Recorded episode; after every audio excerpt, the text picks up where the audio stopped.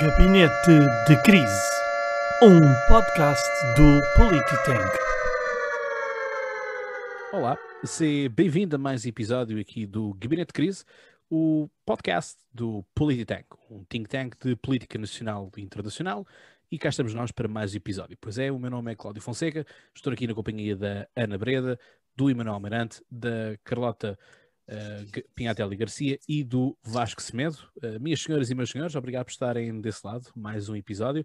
É o oitavo. Significa que já falta, já faltou mais tempo, é? já faltou mais tempo para o nosso episódio 24, sendo que não ficou aqui uma promessa feita, bem expressa ou bem esclarecida aqui nos microfones, de que quando chegássemos ao episódio 24 íamos estar 24 horas em direto no YouTube. Portanto, vamos ver como é que esse episódio de 24 horas vai correr e, portanto, espero, obviamente, que estejas desse lado e que também nos possas seguir.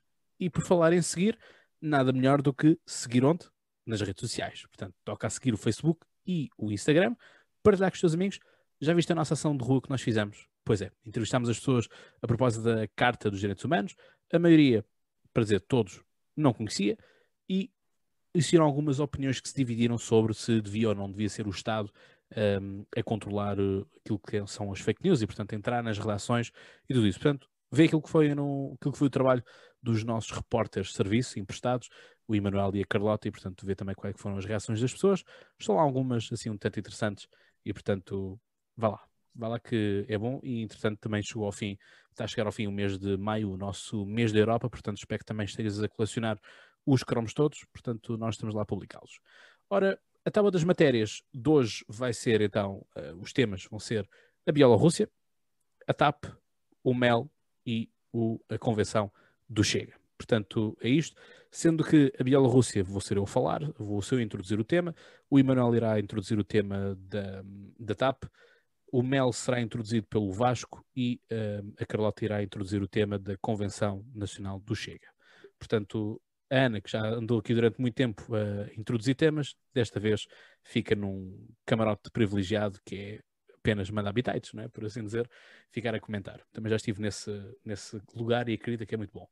Ora bem, comecei então com aquilo que foi esta, ficámos todos um pouco em choque não é? com aquilo que aconteceu uh, bem no leste europeu, portanto ali para as terras da Bielorrússia, em que uh, havia um ativista e um jornalista que é o Raman o Roman uh, Pratasevich ou Protosevich, depende aqui como uh, se queiram, queiram também dizer, porque há as duas versões, com enfim, existe sempre, nunca sabe se dizemos Gorbachev ou Gorbachev, portanto fica assim ao pouco critério, que estava então a circular no, no avião que partiu da Grécia e ia para a Lituânia, que é onde ele está basicamente barricado, né? portanto ele está lá exilado uh, politicamente e portanto é ali que ele também através do seu, do seu canal do Telegram a Nexta vai espalhando informações, vai produzindo conteúdos relacionados com notícias de política na Bielorrússia, que, como vocês sabem, é uma ditadura comunista, uh, com o apoio do, da Rússia, com Vladimir Putin. Aliás, existe mesmo a notícia de que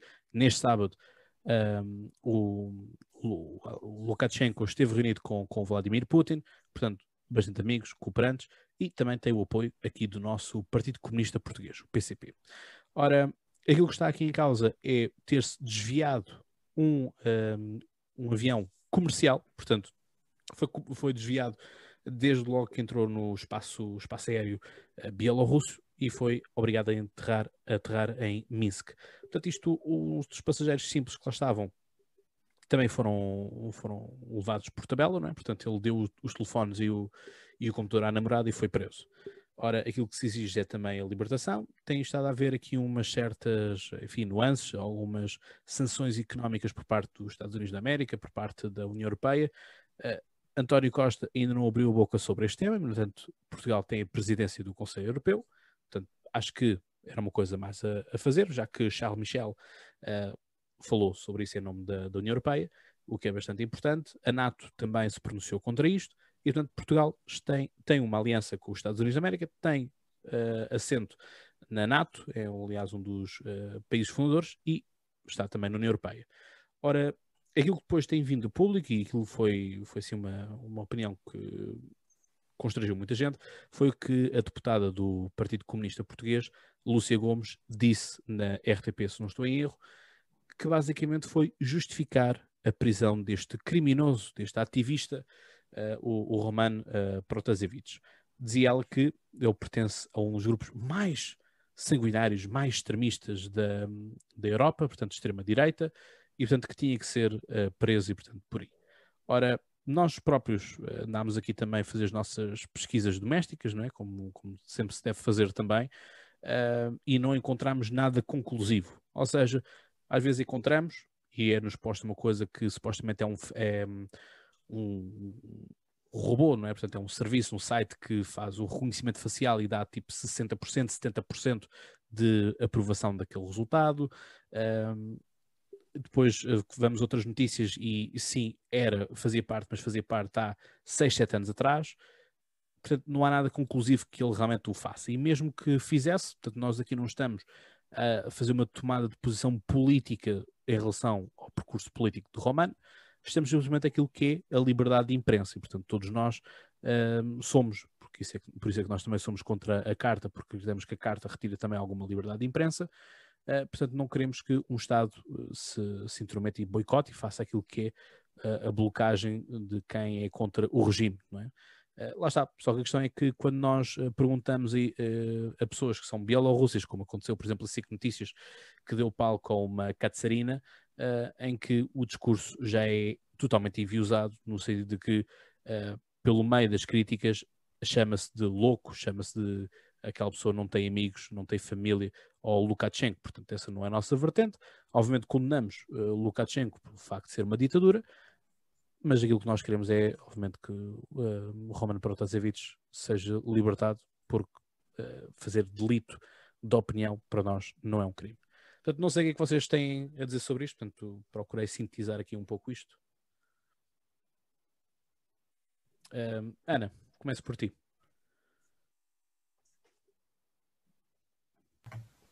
Olá, peço desculpa, estava a ter dificuldades em, em tirar o mute. Um, realmente, tu, tu tens razão, a Bielorrússia é um país um, que tem uma ditadura comunista, é como se fosse a nossa, nossa Coreia do Norte da, da União Europeia. Um, se, na minha opinião, se os, se os opositores do, do Lukashenko já vivem aterrorizados dentro do próprio país com esta, com esta, com esta ação por parte dele, mesmo aqueles que, que conseguiram escapar ou que estão no estrangeiro, neste momento têm motivos para, para, para temer pela sua liberdade pela, e pela sua própria vida. Um, na minha opinião, e de muita alguma pesquisa que, que fiz, um, esta ação teve um pouco de, de mão da Rússia, porque um, a Rússia tem, tem algum poder e algum controle sobre, sobre a Bielorrússia. A demonstração de um Estado totalitário e autoritário. Um, Portugal, como, como tu disseste, não se pronunciou. Eu acredito que seja pela simpatia que o PS e que o próprio António Costa vem demonstrando sempre pela China, que é aliada da, da Rússia, e pela muleta de apoio que, que tem no PCP provavelmente. Não, não sei se será por isso, mas provavel, provavelmente, na minha opinião, acredito que seja. Um, a, a, União Europeia teve um, um, papel, um papel positivo, impôs logo em menos de 24 horas uma série de sanções económicas a nível dos, dos fundos europeus e bloqueio das indústrias da, da Bielorrússia e restringiu logo o tráfego aéreo na Bielorrússia e, depois a, a, Rússia acabou também por restringir todo o tráfego que vinha da, da Europa, acabou por retaliar em nome da, da Bielorrússia. Uh, Lukashenko aproveitou esta, esta, esta ação da UE para ameaçar a União Europeia, a declarar que estas sanções sobre o seu regime poderiam gerar outra, outra guerra mundial e prometeu retaliar contra, contra a Europa. Eu não sei qual é que é a vossa opinião, se acreditam ou não na, na possibilidade da explosão de uma guerra entre a Rússia, aliada à China e à Bielorrússia, etc., versus a União Europeia, aliada aos Estados Unidos, através da NATO. Não sei o que é que. Hum, gostava de lançar aqui esta, esta questão, se, se concordam ou não, que poderá acontecer aqui uma, uma terceira guerra mundial, ou pelo menos um, uma guerra já mais, uh, mais acesa. Obrigado, Ana. Uh, o ponto interessante. Eu que queria deixar também mais um, uma tónica, que é a Rita Rato foi deputada do Partido Comunista e é atualmente a diretora do Museu do Aljube, né? portanto, um, portanto, aquele que foi uma prisão que fica ali ao lado da, da sede de Lisboa. quando a Svetlana, que é a líder da, da oposição a Bielorrússia, veio a Portugal, ela foi visitar justamente o Museu do Aljube. A Rita Rato, diretora do museu, disse que não tinha agenda para receber uh, a Svetlana. Uh, a Rita Rato, que era a mesma pessoa que uh, dizia que não sabia o que, é que eram gulagos. Portanto, acho que está tudo dito quanto a isto. Acrescentar que este Lukashenko foi deputado na, na, na, extinta União Soviética e está como presidente da Bielorrússia desde 1994. Ele foi eleito de, para um mandato de 94 até 2001, mas de lá para cá tem-se estado a prolongar no poder com vicissões de eleições, com boicotes e tudo mais. Eh, em relação à tua pergunta de, de, de haver uma terceira, a guerra mundial, eu acho que isto vai ficar por. Eu acredito que não, não, não vejo que isto esteja uh, numa vertente bélica, eu acho que isto vai ficar pela vertente económica de sanções. Uh, não me parece que seja como a questão do, do Irão, que tivemos no início de 2020, uh, porque não estou a ver que a Bielorrússia tenha assim um grande poderio uh, militar, por assim dizer. Obviamente que não será a Bielorrússia contra o mundo, uh, estará, estará sempre patrocinada pela, pela Rússia e pela, pela China, mas não me parece que seja também do interesse dos, do, destes dois países entrar na quesilha por causa disto. É a minha opinião. Emanuel. Boa noite a todos. A minha opinião sobre, sobre, este, sobre este incidente uh, é que, mais uma vez, e, e, acho que já estamos todos um bocadinho cansados de ver estas atitudes por parte da Rússia e por parte de, outras, de, de outros países, por exemplo, estou-me a lembrar é do, do jornalista do Khashoggi, foi morto na, na embaixada e depois, eh, portanto, não, não, não aconteceu nada, não se passou nada. E, mas eh, voltando ao tema, este tipo de ações eh, da Rússia tem sido, eu estou a dizer da Rússia, foi na Bielorrússia, mas para mim foi a Rússia e vou continuar a dizer assim, porque me parece que a Bielorrússia não tem, como diz o Cláudio muito bem, não tem nem força diplomática, nem, nem força de material, digamos assim, para executar o que quer que seja sem o apoio da China e da Rússia. E, e isso é que me assusta, porque continuamos a permitir este tipo de regimes, como dizia a Ana Breda, uh, dentro, da, dentro do, do nosso espaço. Uh, estou a falar na Bielorrússia, também podia falar na, na, na Hungria do Sr. Orbán, na Polónia também. Uh, e parece-me a mim que as sanções económicas começam a ser um bocadinho uma, uma moeda de troca e uma espécie de um castigo que, que, se quer impor aos países, sim senhor, está certo, mas que isso não afeta diretamente os países porque há sempre maneira de, por via das relações comerciais bilaterais, há sempre maneira de, de contornar a questão.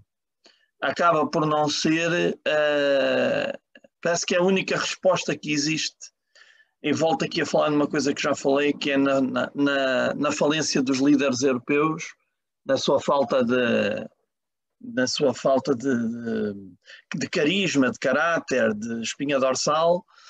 E quando eu digo isto, sempre numa base humanista de respeito por, por, por todos e não numa base extremista. Portanto, eu, queria, eu, eu quero um discurso uh, forte uh, e baseado em valores, mas não, não extremado e não polarizado. E parece-me que foi feito o que, o que é sempre feito e que não vai resultar daí grande. Vai resultar constrangimentos, obviamente, para a Bielorrússia, mas não, não grandes constrangimentos. Em relação à pergunta da Ana, eu acho que uma terceira guerra mundial não se, não se anuncia, e portanto, quando se anuncia, é mais aquele sentido de: olha, agarrem-me, senão eu vou-me a ele. Não é? E, portanto, neste sentido, não acho que seja nem sequer razoável que, que a China e a Rússia tomem alguma posição bélica contra, contra a Europa ou contra, contra os Estados Unidos, porque, no fundo, e isto é uma convicção, portanto, não estou a basear-me em, em factos, é só uma convicção minha, teria muito mais a perder do que a ganhar com esse tipo de guerra. Uh, porque a Europa teria sempre o apoio dos Estados Unidos e, e, pronto, todos nós já vimos no que é que isso resulta. portanto, não, não tendo assim mais nada para, para acrescentar, uh, acho que Portugal volta a fazer, o, uh, ou, ou só mais isto para acrescentar, Portugal volta a fazer o seu papel, que é estar calado, e, e, um papel que, deixa-me dizer aqui para ficar gravado no, no YouTube para sempre, é um papel que me envergonha muito. Obrigado, Emanuel. Obrigado. Obrigado. Fica então aqui gravado para a posteridade também, não apenas no YouTube, mas também no Spotify ao podcast. Portanto, estás por lá. Obrigado. E se estás no podcast, não te esqueças de deixar aquelas 5 estrelas. Portanto, nunca é demais pedir isso. E obviamente, se estás no, no YouTube, é subscrever, partilhar e deixar o gosto, uh, que nos ajuda bastante. E até porque mexe com uma coisa que se chama algoritmo, que nós, uh, enfim, estamos viciados nisso. Eu falo por mim. Pronto. Uh, Vasco, é a tua vez. Olá, viva a todos, muito boa noite, dependendo para uh, quem, uh, de, que, de, que, parte do dia nos estiveres a ouvir. Um, portanto, a questão em relação à Bielorrússia, conforme aqui já foi dito, portanto, todas as caracterizações do regime, o facto de não ser um regime democrático ajuda a que este tipo de lideranças como a de Lukashenko se vão prolongando no poder uh, por muito tempo e à medida que este tipo de líderes vai prolongando no poder vão criando, vão aumentando a sua teia de influência sobre a sociedade civil, é? Uh, e depois, quando há esta, esta, estas questões da, do, das sanções económicas, é como o Emanuel disse, creio eu, que foi uma moeda de troca, uh, no fundo, para haver uma maior, ou, ou seja, não, não vão, uh, podem se moderar momentaneamente, mas o que eu quero dizer é que a natureza do regime em si está lá. E, portanto, o que é que serve sancionarem a Bielorrússia economicamente, sabendo que uh, mais tarde as, as, questões vão, vão, vão continuar? É mais uma forma da União Europeia se justificar e, digamos assim, de ficar uh, bem de consciência consigo mesma, porque a Bielorrússia infringe uma série de, de questões uh, que, portanto, a União Europeia condena, ah, e, portanto, é só uma forma, eu acho que é só uma forma de, de consciência, digamos assim, da União Europeia a aplicação das, das sanções. Relativamente ao facto de, deste conflito, se puder ou não tornar um conflito numa guerra mundial? Eu creio que não, creio que é só um conflito regional. Ah, e sabemos como é que estes países com menos poder fazem, não é? Aliança quem tem realmente poder e quem tem realmente este poder, de intervenção a nível mundial é a Rússia, e portanto há um permanente diálogo, e penso que inclusive esta semana um encontro entre Vladimir Putin e e Lukashenko, aliás, uh, para falarem acerca deste, deste tipo de, de, assuntos. Para terminar, queria só deixar uma nota relativamente à falência dos líderes europeus que o Emanuel também aqui deixou. Uh, isto, uh, antigamente, aqui há uns anos atrás, até no tempo da União Soviética, inclusive, chamávamos ditaduras, não é? Hoje em dia não há ditaduras, pelos vistos. Hoje em dia há democracias que são iliberais. É tudo um jogo de palavras, porque nós sabemos que o iliberalismo, a forma de, do tratamento das instituições, dos cidadãos uh, e de organização do, política do Estado, não estou a dizer organização económica, porque depois isso já difere de país para país, tudo isso não é mais do que uma ditadura. Só que hoje em dia, como eu digo, são regimes, são democracias iliberais. Ou seja, um, uma democracia não tem nada a ver com ditadura. Mas se for uma democracia iliberal, já dá aqui um outro tom, uh, como é que eu ia dizer, eufemístico, portanto, uh, de maneira que é assim. Como está popularmente ficar conhecido, uma normalização. Exato. Seria por aí. Obrigado, Vasco, pelo teu contributo. Carlota. Uh, pois, boa noite. Eu não tenho grande coisa a acrescentar, porque também às vezes, calhar a ser o, o último e como todos temos opiniões sempre bem formadas, às vezes depois eh, não há assim grande coisa a acrescentar. Acho que, assim, por um lado, eu, eu, percebo as vossas posições em relação a, às sanções de, serem insuficientes e ser um, um bocadinho para inglês ver, mas por outro lado eu concordo que essas sanções existam.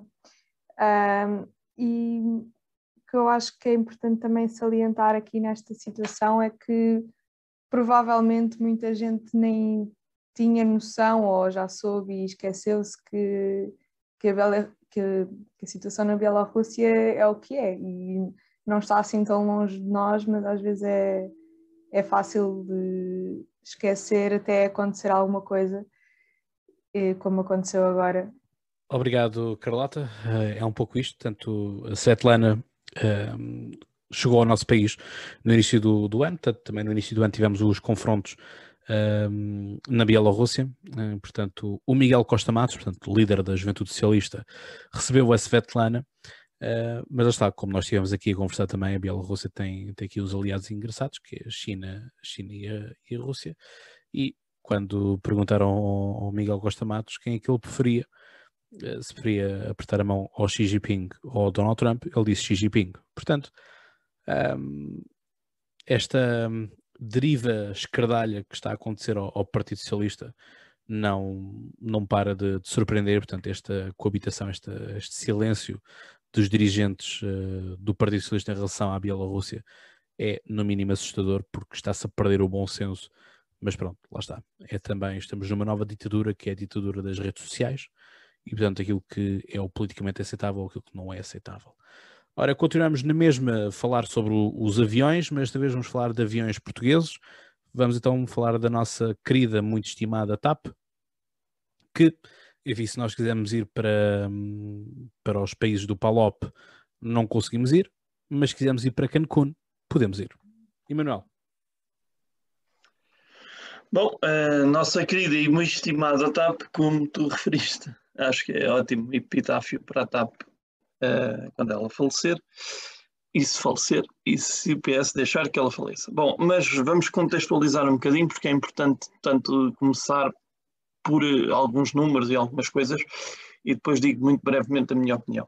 Portanto, da, da, da investigação que fiz, a Comissão Europeia aprovou isto, este auxílio eh, de emergência à companhia, 1.200 milhões de euros, isto foi em 2020, eh, isto foi para responder a necessidades imediatas de liquidez, ou seja, estamos aqui a falar de uma companhia que já estava uh, a precisar, antes da pandemia, de liquidez e por isso não foi, vou, vou, vamos ver à frente, não foi considerada uma ajuda uh, conforme as outras uh, companhias aéreas europeias, a ajuda integrada no programa de recuperação na Covid-19 e foi considerada uma ajuda estatal, porque já estava a dar uh, prejuízo antes da pandemia, coisa que não acontecia com o resto das companhias aéreas que foram ajudadas. Portanto, isto é muito importante, é um pormenor, mas é muito importante. Uh, este, este programa foi apresentado pelo governo, creio eu, em dezembro, este é um programa de reestruturação que envolve mais ou menos 2 mil despedimentos, cortes salários de 25% acima dos 900 euros e apoios que podem atingir 3,7 mil milhões de euros até 2024. Os portugueses já devem estar um pouco cansados de ouvir falar em mil milhões de euros para todo lado, mil milhões de euros para todo lado, e depois, enfim, é o que se vê no resto da, da, dos apoios às empresas, dos apoios aos idosos, e tudo isto é uma balança que está muito a pender para, para um lado só. Portanto, eu depois fui aqui buscar hum, também uh, alguma reflexão da UTAL, uh, esta Unidade Técnica de Apoio Orçamental, que diz que as contrapartidas da reestruturação que se foram exigidas pela Comissão Europeia para autorizar este auxílio do Estado português são uh, substancialmente mais castradoras e da dimensão das empresas e prevêem prazos de reembolso de capitais públicos mais reduzidos do que os auxílios prestados no quadro da pandemia e isto é uh, bastante importante. Portanto, mais agressivo, menos tempo para recuperar, tudo isto impacta uh, diretamente na, na capacidade que a empresa tem de progredir. Não seria assim, mais uma vez recordo, se fosse a tal, uh, se tivéssemos a tal boa gestão de que se fala. Eu depois deixo à consideração uh, me dizerem se tem havido uma boa gestão ou não, vou deixar isso para os meus colegas uh, apreciarem. Portanto, para o tal, esta unidade, esta unidade que dá apoio à Comissão de Orçamentos e Finanças, o empréstimo à TAP é caracterizado por um capítulo de, sobre medidas da Covid-19, é caracterizado por isto, e seu montante sendo bastante elevado, é em parte consequência da pandemia. Portanto, não deixa aqui de haver uh, a consideração da consequência na, na pandemia. Portanto, uh, esta operação conduz uh, portanto, a um apoio financeiro e não produz efeitos sobre o saldo global. No entanto, afeta o uh, déficit orçamental uh, de 2020 e também, como vamos ver, de 2021. Portanto, Miguel Frasquilho, que é o presidente do, do uh, Conselho Administrativo, não é? da Comissão Administrativa, esta diz que a ajuda pública estimada até 2024 terá um impacto positivo na economia, portanto ele refugia-se no impacto positivo que poderá ter Uh, portanto, esta ajuda em não perdermos a TAP vai gerar uh, mais riqueza, diz ele. Eu não, não estou a ver como. E ele diz ainda que de duas a três vezes superior até 2030. Portanto, já estamos aqui a apontar para um, um horizonte da década. Já estamos a empurrar com a barriga e a fazer projeções das quais temos certezas muito pouco fiáveis, ah, porque a aviação é um mundo muito, muito volátil e que não costuma, que é engraçado pensarmos nisto, já fiz alguns estudos sobre isto, não costuma dar lucro. Uh, portanto, não com esta, pelo menos não com esta facilidade, que é uma coisa, uma operação muito cara. Ele tem sido ouvido, ou foi ouvido na Comissão Parlamentar de Economia, Inovação, Obras Públicas e Habitação, e portanto isto tudo uh, foi dito, e, quer dizer, isto tudo não, esta parte que eu disse e muito mais foi dito nestas, nesta comissão, portanto ele diz que deixar a TAP uh, cair teria um custo fortíssimo na economia, tanto não só para a TAP como todas as empresas que envolvem o grupo TAP, como todas as empresas subsidiárias da TAP que trabalham porque, e que existem porque a TAP existe, e portanto isto seria, estamos aqui a, eu não sei se vocês estão a perceber esta, eu, eu estou-me a fazer lembrar o, o grupo GES, não é? Estamos aqui já a começar a dar cócegas atrás da, da orelha esquerda. Hum, portanto, eh, diz que não é otimismo e, e, e, e refere isso muitas vezes não é otimismo e é um investimento que os portugueses podem estar seguros de que, de que resultará. Uh, enfim, e que o apoio vai diminuindo uh, todos os anos até 2024, portanto, o grosso vai, já foi dado ou será dado e vai sempre diminuindo até o fim do prazo, que é 2024. Tenho aqui, uh, levantei também uma reação, só para termos uma noção, portanto, vocês podem ver também a reação de do, do CEO da Ryanair, mas eu pus aqui o Eugênio Fernandes da Euroatlantic, que diz uma coisa que é muito verdade, que é em qualquer setor, em qualquer situação, se os players que estão a ser apoiados, uh, a ser apoiados concorrem com aqueles que não estão a ser apoiados, naturalmente, e parece-me óbvio, há uma clara afetação do que é concorrência sã, não é?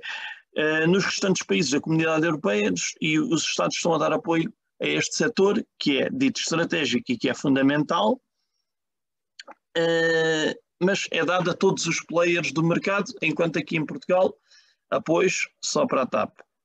Não me perguntem porquê, porque eu não sei. Uh, mas parece-me evidente que isto gera um balanceamento errado do que é a concorrência e, sobretudo, do que é a expectativa uh, em relação ao, ao decréscimo, porque todas as outras empresas que, empresas que operam em Portugal também tiveram decréscimo uh, da, da sua operação não tiveram ajuda. Enquanto, embora a ajuda seja maioritariamente para as companhias de bandeira, eu também reconheço isso. Portanto, estes, isto teve como consequência um, um programa de medidas uh, voluntárias, implementação de acordos de emergência, que previam, portanto, aquela, aquele corte de 2 mil trabalhadores, para um número a rondar os 490 a 600 trabalhadores. Portanto, isto até foi uma informação que pesquisei até 9 de abril. E isto foi referido pelo Miguel Frasquilho e pelo Ramiro Sequeira, portanto, do Conselho de Administração e da Comissão Executiva, respectivamente, um e outro. Portanto, houve uh, ajuda, este, vocês também vão gostar, houve ajuda intercalar, portanto, uh, mais dinheiro, e em 2020 a TAP voltou, uh, portanto, isto, uh, este, este, apoio todo teve como consequência é que a TAP voltou a estar uh, no controle estatal, 72,5% do seu capital, e depois diz aqui que uh, a afetação nos, nos uh, lucros da companhia ou na, na, operação da companhia foi na base de 1,2 mil milhões de euros, isto números de 2020. Portanto, uh, tenho aqui uma pequena comparação dos, dos prejuízos. Uh, portanto, ah, este apoio, peço desculpa, este apoio uh, reflete-se em 462 milhões de euros, foi o valor para este ano. Portanto, já estamos aqui uh, a pôr mais dinheiro em cima de dinheiro. Portanto, além dos prejuízos de 1.418, peço desculpa, de 1.418 mil, mil milhões de euros, isto é, são muitos números, muitos zeros, comparam com prejuízos de 105 uh, eh, mil milhões de euros, portanto, uh, é uma, uma, diferença abissal, do Grupo TAP, e fechou com capitais próprios negativos em 2020 de 2.000 127 milhões de euros. Portanto, é muito milhão e eu não consigo ler tantos números, é, mas, mas isto tudo para, para, para verem é o colossal que é, é, é, o mundo da aviação e a nossa empresa, como todos sabem, é pequenina em comparação com uma Lufthansa ou, ou com uma British Airways ou com uma Air France, não é? E, bom, é, isto torna-se grave, portanto, é uma, para mim, considero, é a minha opinião, considero uma situação sistémica. Tivemos também o apoio à Ground Force e todas as trapalhadas que, em, que vi, em, que nos vimos envolvidos, uh, com garantias, com salários a serem pagos e depois não pagos, e, e, o ministro Pedro Nuno Santos arregaçou as mangas da camisa, pôs o seu disfarce de taberneiro e foi para lá gritar e fazer aquilo que ele, que ele gosta, que é mostrar quem manda aqui sou eu, e eu é que sou presidente da junta, como dizia alguém muito conhecido, e eu gosto muito deste estilo bélico do, do, do Pedro Nuno Santos, gostava mais era que desse resultados. Infelizmente, quem grita muito pouco alcança. É, Ensinaram-me isto na escola. Uh, e para, para, finalizar, a minha opinião sobre isto é que. Uh, Estás a, a dar uma lição ao ministro que diz que não recebe lições de ninguém? Pareceu. Pois, é, sim, sim, estou. Não, não, pareceu-te pareceu bem. Estou, mas, mas sabes uma coisa? Quem não recebe lições de ninguém não aprende nada. Portanto, uh, se não Isso recebe. também é verdade. Se não recebe, é um problema que é dele, não é meu. Eu, eu recebo todos os dias. Uh, mas enfim, é, não estou aqui para. Portanto, como é que dizia um amigo meu que é eu não sou a pessoa mais humilde da minha rua, portanto não, não estou a fazer esse ranking aqui. Uh, mas, de qualquer maneira, este estilo bélico do, do, do nosso ministro é, tanto não produz efeitos nenhums práticos, uh, não resolve a situação per si, uh, aliás, às vezes agrava, agrava bastante, e hum, parece-me que se a TAP era viável, continuaria a ser viável pós-pandemia. Se a TAP não era viável, continuará a não ser viável e andamos a brincar às reversões. uh, privatiza-se, nacionaliza-se, privatiza-se. Portanto, basicamente, a lógica que os portugueses têm que entender é esta. Quando dá lucro, é privado. Quando dá prejuízo, nacionaliza-se os prejuízos. É fácil, isto não, não tem nada que saber. É, isto é, uh, como é que diz? Dizia o meu professor, isto é álgebra de bolso. Não tem nada, isto é contas de merceeiro. Se dá prejuízo, nacionaliza-se. Se dá lucro, privados com eles. Porque nós temos uma coisa que é, temos uma, uma aversão, agora pode ser uma, uma coisa para pôr aí numa t-shirt, temos uma aversão sistémica ao lucro. O lucro é inimigo das pessoas. E, portanto, não pode ser nacional. O lucro nunca pode ser nacional. E, enfim, uh, acho que está tá bom. Uh, expandi bem o meu raciocínio. Eu acho que é importante que nós deixemos, eh, por mim, é importante deixarmos claro que este tipo de avaliação uh, tem que ser mais fundamentada e tem que se ver, é uma política que tem que ser a longo prazo. Não podemos andar a, a trocar de 4 em 4 anos. Temos uma companhia, não temos, temos, não temos, passamos a ter, enfim. E é tudo, Cláudio. Obrigado, Emanuel. Eu queria deixar aqui apenas uma nota que o Miguel Frasquilho uh, fez parte do governo do Pedro Passos Coelho. O que significa... Olha, boa nota biográfica. Boa nota biográfica. O que, sim, mas isto só para não acharmos que uh, o Miguel Frasquilho é um, é um boy do António Costa, não é? Portanto, isto temos aqui um compadrio uh, disto. Eu sei que quando é uma espécie entra, de cadeiras giratórias, não é? É um pouco isso. Eu sei que, quem, que quando se entra, quando se entra para, um, para um quadro de uma empresa, como, como o Miguel Frasquilho eh, entrou, tem que despir e tem que deixar o cartão do PSD lá fora. Mas isto também é, é ridículo e é estranho como é que assim vai? Portanto, se calhar assim começamos a justificar porque é que uh, nas eleições o Partido Socialista vai descolando e o, e o, PSD não encontra soluções e enfim, vamos falar disso mais à frente do, no, no MEL, de certeza.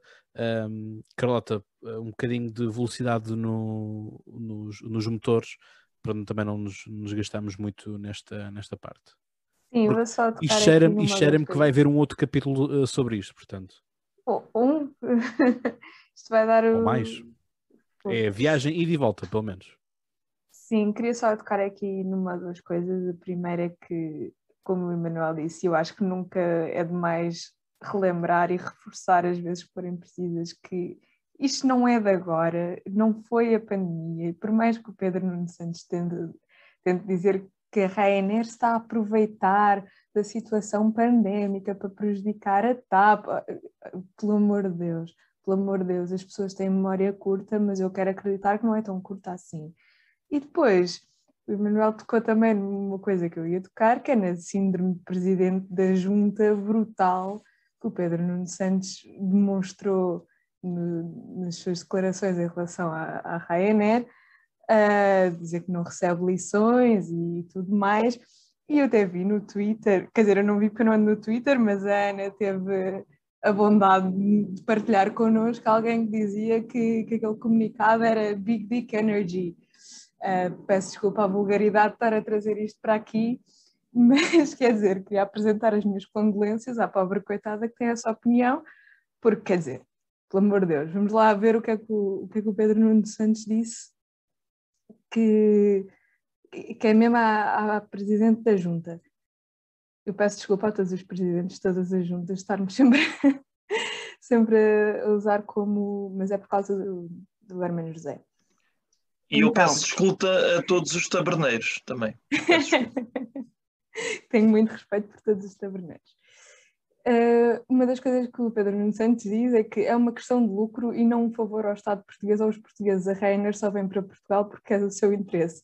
Ora, pois claro, Pois claro, eu não, eu não, percebo qual é que é, o que é que ele acha que está que está a dar uma grande novidade às pessoas, quer dizer, as empresas não fazem favores a Estado nenhum, nem, nem, às, nem a pessoas nenhumas, as empresas servem para lucrar e é isso que eles não percebem, que a TAP também é uma empresa, também é suposto existir para lucrar. E a Ryanair não tem que interferir nas decisões soberanas tomadas pelo governo português, uh, pronto, porque o governo português pode fazer aquilo que quiser e aquilo que vem entender e não interessa se isso é bom ou mau para o país, aparentemente, na opinião de Pedro Nuno Santos. Um, tá para... Ah, e ele não aceita intermissões nem lições de uma companhia estrangeira que responde apenas perante os seus acionistas. A minha pergunta para o Pedro Nuno Santos é: e a TAP vai responder perante os seus acionistas? É que normalmente as empresas têm que fazer isso. Mas quem é que são os acionistas da TAP? São os portugueses. E, e não porque escolheram ser. Portanto, eu fico perplexa com isto. não, não me vou alongar mais. Obrigado, Carlota. Estou certo que o jogo contra o Figueiredo e a Iniciativa Liberal concordaria com esse teu discurso, não sei de que agora somos todos acionistas da TAP sem, sem o querermos. Uh, Vasco, vamos fazer aqui um voo para, para, para Coimbra. Ora, muito bem. Portanto, aquilo que eh, muito se invoca normalmente quando se fala nestas questões da TAP é que interesse estratégico é que tem a TAP, um, uma companhia como a TAP, para o nosso país? Eu acho que é a primeira pergunta que se tem que fazer, que é qual é o interesse estratégico, ou seja, no fundo, até substituindo, substituindo isto por uma pergunta ainda mais simples do que isto. Para que é que nós queremos a TAP? Acho que é a pergunta que nós queremos saber. Porque é assim, porque se nós queremos a TAP só para ser uma companhia de bandeira, independentemente dos outros, dos, das outras questões à sua volta, então não faz sentido ter a TAP.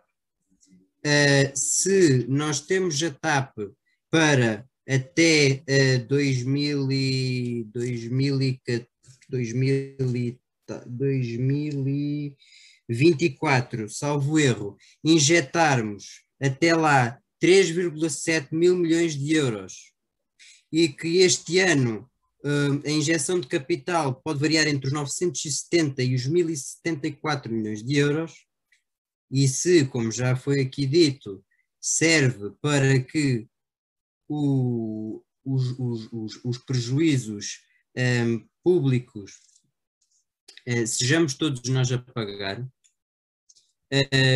por via da, da, portanto, da, da, forma como, como a TAP está a ser estruturada ou reestruturada, então não faz sentido uh, ter uma companhia como a TAP.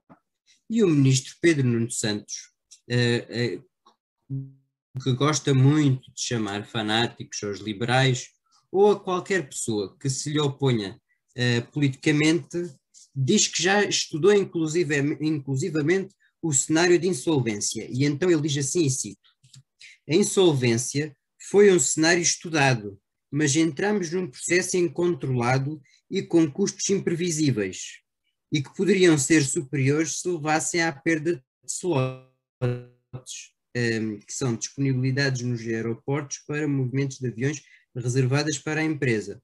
Seria necessário uma longa negociação com a Comissão Europeia, o que tornara muito incerto o desfecho. A alternativa foi avaliada e foi abandonada porque teria custos para o Estado e custos imprevisíveis para a nova companhia aérea. Uau! Pedro Nuno Santos, a sério, que, tinha, que teria custos para o Estado. Realmente o, o ministro Pedro Nuno Santos está-nos a dar uma grande novidade, uma novidade de todo o tamanho. Mas o que é certo é que eh, se ele quer ser acionista da TAP, então, como eu já tive a oportunidade de dizer esta semana, ele que compra uma participação na TAP e pode ser acionista em nome individual, mas deixa os portugueses um, preocuparem-se, mais do que se preocuparem com outras coisas, ter outro tipo de encargos, senão uma companhia aérea. E vale a pena lembrar que há países uh, financeiramente superiores a nós, por essa Europa fora, que não têm companhias de bandeira e que, no entanto, não é por isso que, que o gato vai às filhoses, como se costuma dizer, não é? Portanto, Basicamente é esta mentalidade é, socialista, digo eu, de que tudo tem que pertencer ao Estado e que nós todos temos que pertencer àquilo que é do Estado. Ora, que eu saiba, é, eu não peço ao Estado para entrar dentro da minha casa.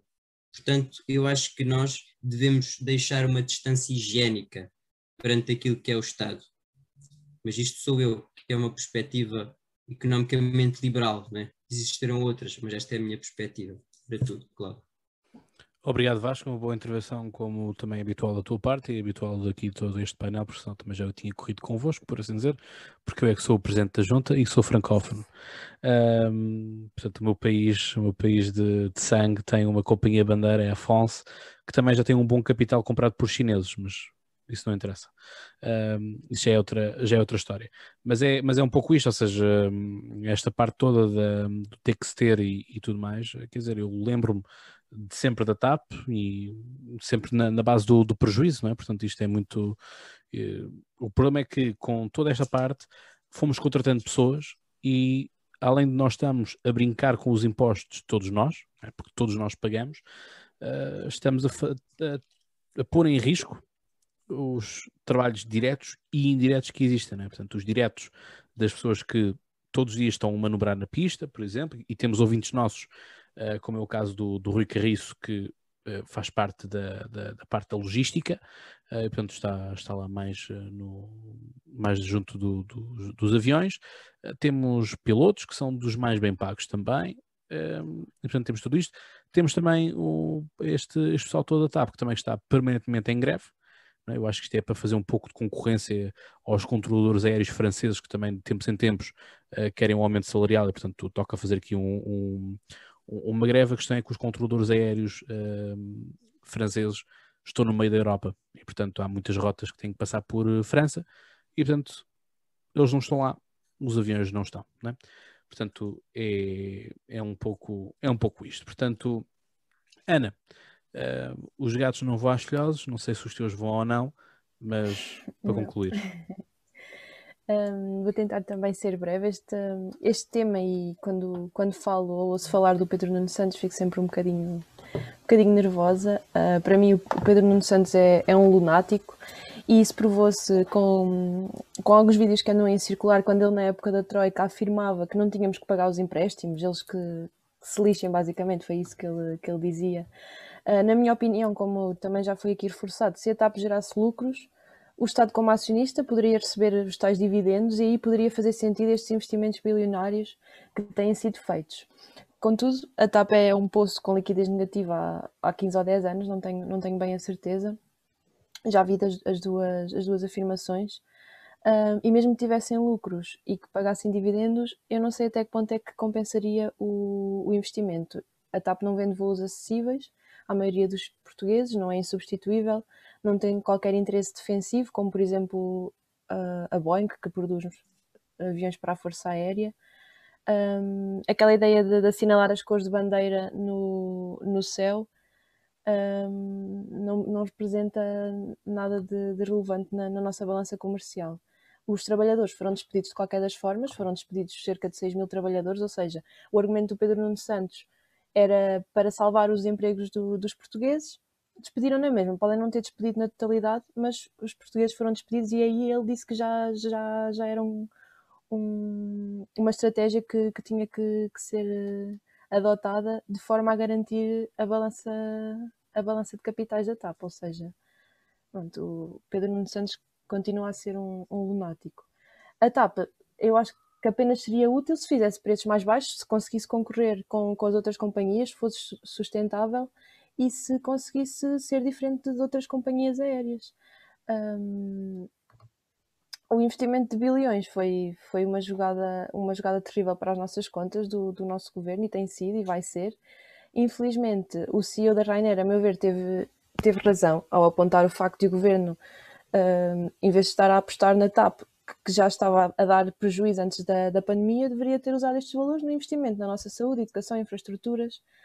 Um, e a resposta, como vocês comentaram, de que, de que a Rainer, um, de que o Pedro Nuno Santos disse que a Rainer apenas quer lucro, é óbvio que uma empresa pretende lucro. No entanto, a presença. Deixem-me só acabar. A presença da Rainer traz imensas vantagens para o nosso turismo, para os imigrantes que pretendem regressar e visitar Portugal um, a Ryanair é a forma mais barata e conveniente de chegar eh, a Portugal e para muitas famílias. O custo do bilhete de, de avião entre a TAP e a diferença de, de, custo entre a TAP e a Ryanair pode ser a decisão de vir cá ou não vir, por vezes. Um, e pronto, a, Estado, a TAP não se consegue manter e se o Estado fosse salvar todas as empresas com problemas económicos, não teríamos capital para investir nas áreas sociais e em todas as áreas essenciais para todos os, os portugueses. E podes falar, Emanuel. Obrigado, Ana. Emanuel, tu carregaste no, no botão de crise? Sim, uh, é um ponto muito específico, concordo com 99,9% do que a Ana disse, mas há aqui um ponto que me parece fulcral, que é quando ela disse uh, uh, a frase mortal para mim, que foi o CEO da Ryanair tem razão. A mim não me interessa se ele tem razão, porque ele não governa país nenhum, número um. Número dois, se o Estado português quiser salvar 350 bancos e 20 companhias aéreas, está no seu direito legítimo. E número três, ou seja, por favor, vejam a minha intervenção atrás, em que eu explanei bem a minha ideia, mas é este ponto: não há nenhum CEO de nenhuma companhia, e muito menos o CEO da Ryanair, que é preciso uma lata descomunal tamanho de um edifício, para vir falar em gerir ou aplicar dinheiro, ou, quer dizer, uma companhia que vive para o lucro fácil está a dar lições de moral. Eu sei que a gente precisa, mas não precisamos que seja. Olha, não, não precisamos que seja um, um capitalista empedernido. Agora estou a, estou a ficar ao lado do, do meu taberneiro favorito, a dar-nos essa lição de moral. Eu percebo que é tentador, mas não acho produtivo. É só isto. De resto, concordo com tudo o que tu disseste, Ana.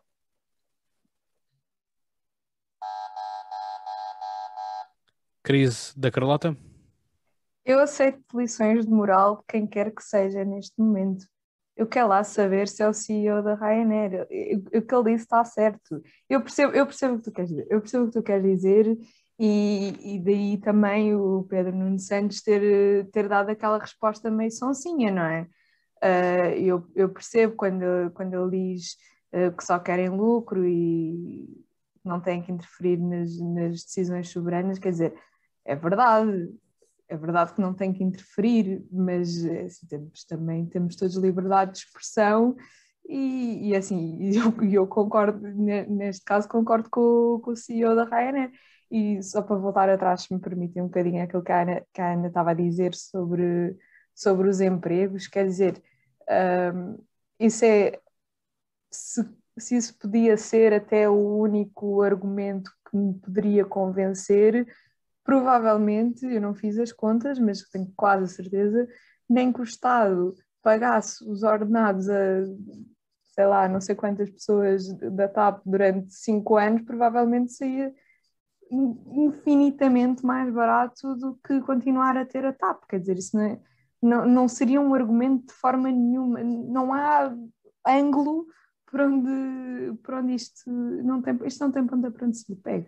Portanto, eu neste momento, numa questão de desespero, já aceito que, que nos envergonhem, porque, porque é isso que Portugal precisa neste momento, é que, alguém, é que nos envergonha. Já, já bastava hum, ministra da Suécia, era das finanças da Suécia, não era?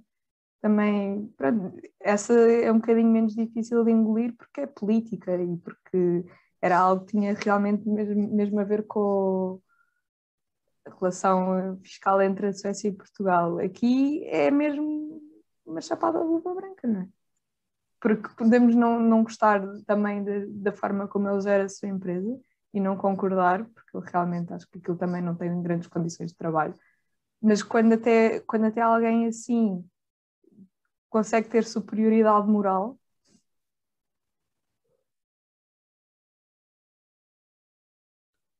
Obrigado, uh, Carlota. Portanto, tenho aqui duas palavras. Um, Carlota, mantenho-me contigo porque vais-nos apresentar aquilo que aconteceu no MEL Sendo que. Acho que o Emanuel queria só dizer mais ah, Querias dizer mais uma coisa, Emanuel? Desculpa. É censura a funcionar. Obrigado, Carlota. Peço, peço desculpa, peço desculpa. Estou a brincar. Estou a brincar, estou a brincar. Bom, mas só, só uma linha no final. Eu percebo que ele tem, eu concordo com o que tu disseste, Carlota, ele tem razão. A questão não é ter razão. Nem sempre quando nós temos razão devemos falar. Eu acho que ele foi um bocadinho para além do que, do que lhe é pedido como CEO de uma companhia aérea e temos todos liberdade de expressão para dizer, é verdade. Portanto, temos que tu disseste a tua opinião, ele disse a dele e eu disse a minha. Portanto, é, é por aí. Claro. Muito bem. Avançamos. Avançamos então, sim senhor. Carlota, mantenho contigo então para falarmos do Mel, sendo que o Mel foi polémico antes, porque tivemos alguém a fazer uma birra, durante, porque tivemos pessoas com discursos assim um tanto acesos, e também tivemos depois, porque uma das pessoas que foi bastante acesa, um, teve um discurso bastante aceso e bastante controverso nas redes sociais, está neste momento em risco de perder o emprego devido àquilo, de, devido àquilo que disse, porque, enfim, alunos foram fazer queixas à, à universidade a dizer que o professor tinha falado assim no, na convenção do Mel. Força. Olha, eu nem ia falar da birra, mas porque nem. nem Eu acho que a birra temos que falar, não é? Porque que temos que falar estes- da birra. estes não, tempos- que- não queria dar importância à birra, mas, mas tudo bem, mas tudo bem, falamos da birra. Estás a falar da Maria Castelo Branco, certo? exatamente. Ah, pois acho que eu não queria dar a importância que claramente ela quis ter, porque acho que desistir na véspera ahm, por um motivo daqueles. Quando ela foi convidada em fevereiro, não é? Depois foi o Paulo, convidada em Paulo fevereiro, Carmona na veio, véspera decide que não quer ir veio revelar. porque tem espinha dorsal e um dia vai dizer às filhas dela, porque ela sabe que só vai ter filhas, provavelmente, ahm, que tem espinha dorsal e que tem princípios e que não pisa ao mesmo palco que, que o André Ventura, porque o André Ventura vai lá falar sem contraditório. No ano passado ele estava num contexto de debate ah, e este ano ah, era keynote speaker, portanto não ia ter contraditório a minha questão para a Maria Castelo Branco, que é liberal, ou diz que é liberal, e até faz parte do Partido Iniciativa Liberal, é que autoritarismo é este em que as pessoas podem falar sem ter contraditório, desde que concordem comigo. Porque se os outros líderes dos partidos estavam lá como keynote speakers e o André Ventura foi convidado, uma coisa era não o convidarem, Todos que- foram, todos os líderes partidários eram keynote speakers. Não, é isso que eu estou a dizer, mas uma- claro que ele ia ser keynote speaker também. Uma coisa era não o convidarem porque eh, já houve em anos anteriores, disseram que ele não tinha nada a ver com a missão do- ou com os valores ou com as crenças do, do Mel e ele disse que sim, que realmente não tinha nada a ver e que nem queria ir, mas depois este ano já foi. Mas ele indo, claro que ia nas mesmas condições que os, que os outros líderes partidários, isso parece-me perfeitamente óbvio. E, mas mesmo tirando isso, quer dizer, qual- não, não, não percebo onde é que ela quer chegar, no sentido de, de não pode falar sem que ela decide, há pessoas que ela decide que não podem falar sem contraditório. Ah, não sei quem é que ela é para, decidir isso, ou melhor, sei, é uma pessoa que precisava de atenção e ela teve muito mais atenção não indo do que se tivesse ido, porque se tivesse ido era mais uma pessoa que lá estava e, assim, ele, ele diz coisas acertadas e tem o seu valor e tem o seu mérito. Não, não, não estou a desvalorizar. O que eu estou a dizer é que toda a gente que lá está tem o seu mérito. Portanto, ela não, não me parece que se fosse destacar assim tanto. E assim destacou-se, deu polémica, deu, deu que falar. Durante um dia só se falou disso. E pronto, e, mais uma, e ela querendo protagonismo para si, conseguiu também, mais uma vez, dar protagonismo ao André Ventura que é o que eu quero. Já falámos disto muitas vezes e vamos continuar, infelizmente, a falar disto muitas mais, porque ninguém aprende. Ah, em relação ao evento em si, ahm, acho que. É um, como é que eu ia dizer? É, um- é um bocadinho estranho para mim esta história de federar as direitas e que a direita tem que se unir. Uh, isto soa-me tudo um bocadinho estranho, porque, quer dizer, se houvesse. Claro, obviamente que, que aqueles partidos vão ter convergências e vão ter mais convergências entre si do que com o PS, ou com o Bloco de Esquerda, ou com o Partido Comunista. Claro que eles vão ter convergências entre si e isso é naturalíssimo e é bom que quando houver convergências, que não seja o facto de estarem em partidos diferentes que faça com que as pessoas não colaborem. Agora, é natural que eles tenham mais divergências do que convergências, senão não era preciso existirem vários partidos. E ainda por cima, quando uh, muitos dos dirigentes e militantes, tanto da Iniciativa Liberal como do Chega, vêm do PSD e alguns também do CDS, portanto, se, se, se houvesse mais convergência do que divergência, tinham lá ficado, não tinham criado outros partidos. Portanto, isto soa-me tudo um bocadinho estranho e eu não percebo, e, e pessoas terão motivos diferentes para, para, para dizer isto. Algumas, se calhar, estão a sonhar com uma geringonça ao contrário, uh, outras estão só a ir na. Pronto, uma pessoa diz uma coisa, depois de repente vamos todos dizer a mesma coisa, vamos todos dizer a, as buzzwords e acho que a comunicação social também tem imensa culpa nisso, porque parece que está, está sempre a querer colar os partidos mais à direita uns aos outros, por mais que eles não. Alguns deles não, não queiram estar colados. E, e, em relação a isto ser de direita e de não ser de direita, também tenho que deixar aqui uma nota. O Rui Rio, o Rui Rio começou, já antes já dizia que só ia porque havia pessoas mais à esquerda dele, já, nós falámos sobre isso aqui no podcast, para sem sentido nenhum. Depois fez questão de começar o seu discurso por dizer que não é de direita. Pronto, tudo bem, Rui Rio? Sim, senhor.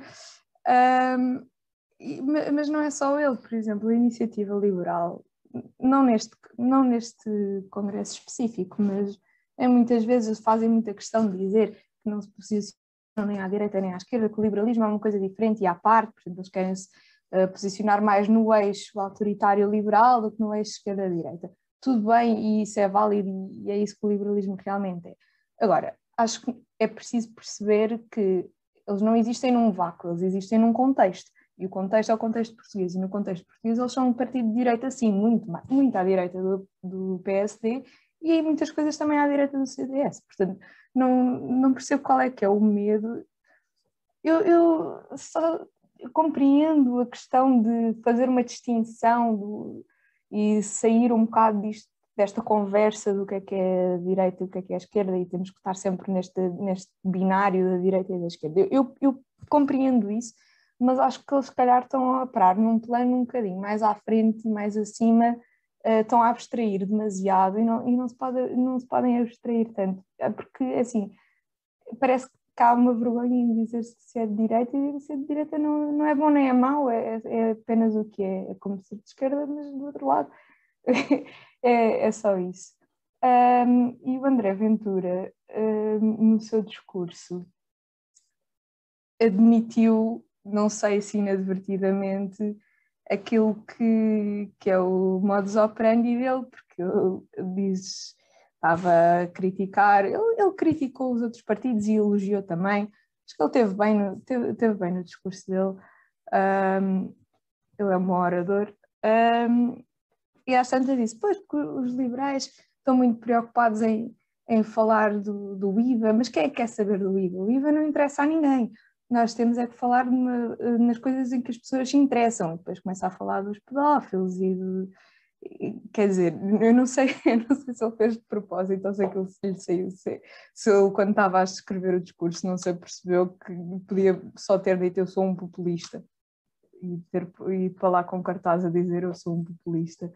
Uh, e quando depois mais à frente no discurso faz um, um argumento muito semelhante àquele que é o da iniciativa liberal em relação a essa parte dos impostos, portanto quer dizer, as pessoas interessam-se, as pessoas interessam-se, não há ninguém que não queira pagar menos impostos, as pessoas interessam-se, só simplesmente a mensagem não está a chegar a elas e não está a chegar a elas porquê? Porque a comunicação não está a ser bem feita e isso vou, vou-me calar porque eu tenho a certeza que vocês, porque já falámos em privado, sei que também são dessa opinião e acho que o problema da direita é um problema de, de comunicação acima de tudo. Obrigado, Carlota. Uh, bom resumo também. Uh, lá está, é, é, um pouco isto, ou seja, o André Ventura sempre teve esta ideia de, sempre foi atrás do, de um programa económico de vertente liberal, de questão quase libertária do, do Estado não ter papel nenhum, não é? portanto vai mais além daquilo que, daquilo que é a vontade, por exemplo, da, da, da iniciativa liberal, em que nem escolas, nem Ministério da Saúde, não há Ministério da Educação, não há nada, portanto isto é às vezes, porque ele diz isso, depois volta atrás, depois volta aí, depois volta é atrás. Mas, mas, mas, aquilo que estava no. só interromper-vos, Cláudio, mas é a propósito precisamente disso que tu dizes do programa político, penso que ele já foi alterado. Ele realmente tem razão. Mas ele, ele, quando, ele quando foi eleições. Sim, o inicial continha precisamente isso que tu estás a dizer. Penso que agora, ultimamente, eu, eu uh, uh, uh, sou franco, ainda não li, mas penso que já foi outra, outra, outras, já foram outras questões formuladas é, entre elas essa, porque ele agora nomeou para revisor do programa, salvo erro, o professor Gabriel Mitar Ribeiro, ele é que está responsável por esta fonte, enquanto que no início eram dois juristas, que estavam, que escreveram o programa, era o, Jorge, o jurista Jorge Castela e eram outros, que eu agora de repente não me recordo o nome, mas eh, se bem que eu me recordo, estão a ser alteradas, estão alteradas, confesso que ainda não li uhum. essa parte do programa, sim, sim. sim mas, pronto, mas eu como sou aquele rapaz que lê os programas políticos dos partidos, às vezes até mais do que alguns uh, membros do, dos mesmos, um, li, tinha, tinha lido essa e portanto fiquei com, fiquei com isso na rotina, portanto, uh, na retina. Uh, portanto, é, é, um pouco por aí. e lá está. Este é um, este, este congresso foi um congresso e, e nós não falámos aqui de um ponto importante, ou pelo menos até agora, pelo menos a Carota não, não tocou, não sei se os outros iam tocar nisto, mas avance-me já nisto, que é Paulo Portas. Paulo Portas mudou de óculos, e portanto, quando um político muda de óculos é porque virou a página em relação a alguma coisa, e portanto, estruturalmente é assim. É assim que, que os consultores políticos também uh, querem, porque é refrescar a imagem, é dar uma, uma a dar uma a dar uma outra vertente. Nós tivemos, por exemplo, um, um primeiro-ministro espanhol, uh, o Arnaz, que pintava o cabelo de lado de, de branco, de cinzento, para ganhar alguma maturidade, para parecer mais velho, para parecer alguém mais, eh, porque ele no início não esperava confiança e, portanto, aquilo que os consultores políticos na altura disseram era: olha, vamos pintar um bocadinho o teu cabelo de lado, assim ficas um pouco mais envelhecido, mais maduras, as pessoas gostam de pessoas mais maduras, e portanto aí vai. Portanto, há toda uma outra, há toda uma grande escola uh, na consultadoria política e, portanto, esta, esta é uma delas, uh, os óculos. Um, e, portanto, quando nós mudamos de óculos, é porque alguma coisa uh, mudou também a nós. Às vezes é um pouco como, como também se costuma dizer na, na gíria, que as mulheres quando cortam o cabelo ou quando mudam a cor do cabelo, algo assim do género, uh, também mudaram para, outra, para uma outra fase. Eu há bocado fui pôr os óculos, mas ainda sou, ainda sou a mesma. mas, mas Paulo Portas fez um discurso interessante para quem se está já a posicionar para correr uh, em 2026. E portanto, Acho que, que, o tiro de partida foi lançado hoje, uh, hoje não, mas no, no dia da, do Mel em que ele discursou, em que justamente faz ali um discurso agregador, um discurso federalista da direita, em que traz o bom senso à mesa, mas também diz que temos que terminar com os, uh, com os extremismos à esquerda. E portanto ele percebe que existe esta onda galopante, que nós hoje em dia vamos chamando os woks, né, os woks, um, que, vão, que vão politizando e vão povoando cada vez mais. Parece-me que a Maria Castelo Branco também está, está nesse caminho, portanto, a ponto de ir defender a Palestina, um, mas não falar nada sobre a Carta dos Direitos Humanos, por exemplo, um, algumas posições internas que ela vai tomando dentro da iniciativa liberal e que alguns também já vieram desabafar comigo que aquilo está assim ficar um pouco autoritário e, portanto, que as coisas estão a, estão a ascender demasiado rápido. Um, e pronto, e depois este grande convívio com Leonor Rosas, se calhar pode não fazer muito bem, não é? Portanto, é um pouco aquele ditado que é, já estamos aqui nos ditados, não é? Hoje acho que temos aqui uma boa, se abríssemos aqui uma, uma careta de cromos de ditados, acho que este dia estava, estava cheio, uh, porque acho que quase, quase todos nós dissemos já um, pelo menos. Um, e portanto, é diz-me com quem tu andas, dir-te é quem tu és, não é? Portanto, é, eu acho que isto pode ficar muito bem na, na, na Maria Castelo Branco, está numa deriva política ideológica total, mas pronto. Uh, portanto, eu queria, queria tomar isto, que é este, este circo de, do Mel é o encontro do hooligans, é? portanto é um quase o estilo quem é que é mais à direita, é? quem, é que é o, quem é que é a verdadeira direita, quem é que é o macho alfa da direita. É? E é um pouco isto. E é, e é, de facto é isto, macho alfa. Temos poucas comunicadoras femininas, eu não me estou a recordar assim nenhuma por acaso. Um, não sei se alguém esteve assim mais atento ao painel, mas é Fátima, A doutora Fátima Bonifácio, Cília Meireles, uh, assim de repente são as duas que eu me estou e, se quiserem, um, a representante da juventude chega a Rita Matias. Sim. Deste, uh, de, de, todas estas que eu falei, agora de repente também não me estou a lembrar de mais nenhuma. Mas Exato. se chegaram a Rita Matias que era socialista. De uma não é? é muito, não é? Sim, a Rita Matias diz, que era diz? socialista. A Rita Matias que era socialista. Pois, pois. Portanto, Exato. Mudam-se aliás, os tempos, mudam-se as vontades, acrescentando aqui outro ditado. É? Mais um, mais um.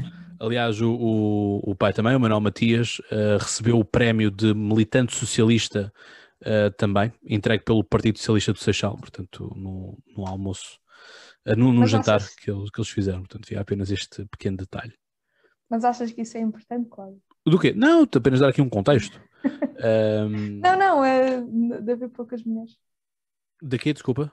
Haver poucas mulheres. Acho, acho que sim. Uh, acho, acho, essa parte acho, acho relevante uh, pelo, pelo sentido de também, uh, puxando aquilo que é uma frase que eu gosto muito de usar do, do, padre, do padre António Vieira, que é ou é o mar que não salga ou é a terra não se deixa salgar. Portanto, primeira pergunta, há mulheres de direita na política?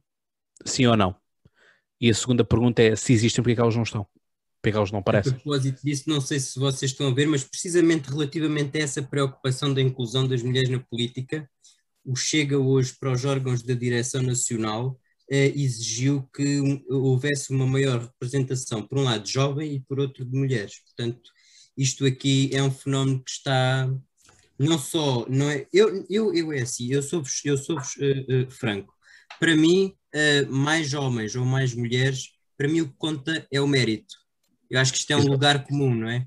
Mas agora é assim, se pudermos aliar ao mérito, no fundo, a paridade, não é? Se essas duas condições uh, forem possíveis, melhor. Mas eu acho que, porque é assim, se, uma, se uma mulher para uma determinada tarefa for melhor do que um homem ou vice-versa, eu acho que isso não é desigualdade de género, porque se o critério for a competência em si, acho que não há, não há discriminação, não é? Uhum. Acho eu. Carlota. Fala sempre em mérito e em paridade e falta uma componente muito importante, que é a terceira, que é o interesse. Sim, que é isso. Por isso que eu estou a dizer que é, se elas existem, porque elas não parecem? É porque não têm interesse? É porque não, não têm mérito no sentido de Uh, uma pessoa pode ter muito interesse, eu posso ter muito interesse em ser Primeiro-Ministro, mas posso ter zero, zero capacidades para o ser. Não é? Portanto, é, é nisto que eu estou a dizer. Portanto, as mulheres podem ter, podem ter vontade, mas não sabem dizer nada e, portanto, precisam que alguém lhes envie um texto para estarem a ler, uh, para parecer bonito. Uh, portanto, é isso, é isso que é o mérito, é termos, termos textos, não me parece. E depois é isto, é o espaço. Conseguem ter espaço, não conseguem ter espaço, uh, têm que fazer aquilo que muitas vezes falam na política, que é subir na, na horizontal. Uh, parece, parece. Eu não estou na política, mas eu posso dizer o que é que é a minha perspectiva em relação a estas questões no geral. Uhum. É, não me parece, e eu sei que eu também cresci num subúrbio da capital, tenho uma vida privilegiada, como está na moda de dizer. Não, e, e, portanto isto que eu vou dizer aplica-se a este tipo de contextos. Não me parece que existam essas barreiras todas para quem cresce e estuda neste tipo de contextos sendo mulher, pelo contrário. Pelo contrário, sempre senti que até puxavam mais por nós do que pelos rapazes. Uh, não me parece que seja por aí. Uh, há estudos que demonstram que as mulheres chegam a uma certa idade, depois dos 30 anos, e estavam no topo da sua carreira, se calhar casam com alguém que está um um bocadinho mais velho, um bocadinho mais acima, e pensam: bem, já cheguei aqui, estou bem, agora quero estar descansada com a minha família, ter filhos. Acontece muito e isso não tem mal nenhum, desde que seja, desde que seja uma escolha. E eu acho que é aí que entra a parte do interesse, que muitas vezes pode-se ir esmorecendo porque há outras prioridades que entram na vida, porque nós temos um, um relógio biológico que os homens não têm. Portanto, as prioridades podem perfeitamente mudar e muitas vezes mudarem é nessa fase em que se calhar se ia dar o salto. Mas, mas pronto, isto é, é, tudo discutível. Por isso é que quando, quando há estas conversas, estamos a desviar completamente o tempo. Estamos, nestas estamos. conversas eu, eu, acho sempre que não, não é assim tão. Acho que as barreiras não, não, tão, não são tão grandes quanto se quer fazer parecer. Pronto, por isso é que. Isto, isto neste, neste nível, não é? Não estou a dizer, eu já, já tive esta conversa com pessoas que nasceram em aldeias e apesar de serem da minha idade, podiam ser da idade da minha avó porque tiveram uh, obstáculos. A mentalidade é a mesma, não é? Também. A mentalidade continua a ser a mesma, mas para quem nasceu num meio urbano não, não Sim. vejo isso. Sim, eu, por exemplo, eu conheço muitas professoras não é? Eh, que são brilhantes académicas, mas, por exemplo, que se recusam simplesmente a estar no, no espaço público de conferências de idas à televisão, eh, de gravar também episódios e, portanto, enfim, eh, são as coisas como são. E como se costuma dizer, mais um ditado aqui para a caderneta: um, quem não aparece, esquece. Não é? é um pouco assim, mas pronto, eu vou-me calar por agora, porque lá está. Era esta a súmula que eu, que eu tinha, hum, tinha para deixar. Vou passar, entretanto, a palavra à Ana, mas é, é um pouco isto. Ou seja, nós estamos ali para ver quem, quem é o mais de direita. E pareceu-me, no meio de todo este discurso, que o Rio é um outsider. Uh, no sentido que ele próprio põe-se de fora, quer dizer, ele vai ali, hum, não, não me pareceu, foi, esteve ali acompanhado com, cumprimentou o Pedro Passos Coelho, uh, que foi alguém que bateu palmas, eu queria aqui dar um destaque em relação ao, ao, Pedro, ao Pedro Passos Coelho, porque ele bateu palmas quando foi o Rio, mas não bateu palmas quando foi o André Ventura, mas esteve lá durante o discurso do André Ventura, portanto vamos assumir aqui que é uma atitude de respeito uh, para, com, para com o orador, mas não bate palmas, tal como alguns de nós não batem palmas a alguns oradores uh, que falam. Eu, por exemplo, nunca bato palmas a um orador que está ali no papel.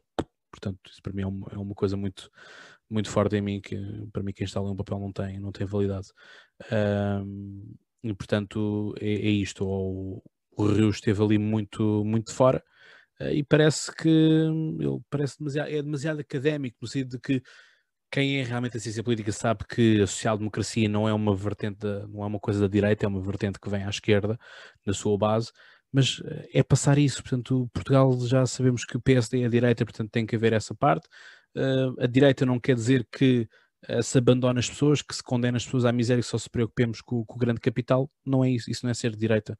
Ser é ser conservador numas partes, é querer menos intervencionismo no Estado. Uh, são, são estas partes. Portanto, do lado de senso é isto. Ana. Olá, ainda sobre aquela a discussão que estavam a ter sobre as mulheres, eu lembrei-me de uma, de uma notícia que vi já há cerca de, de um ano ou um ano e tal, que houve uma lista da iniciativa liberal às legislativas que foi recusada por ter mulheres a mais. Portanto, isto, claro que, que, é, que era só uma lista de um, de um dos distritos, mas, mas pronto, achei importante referir.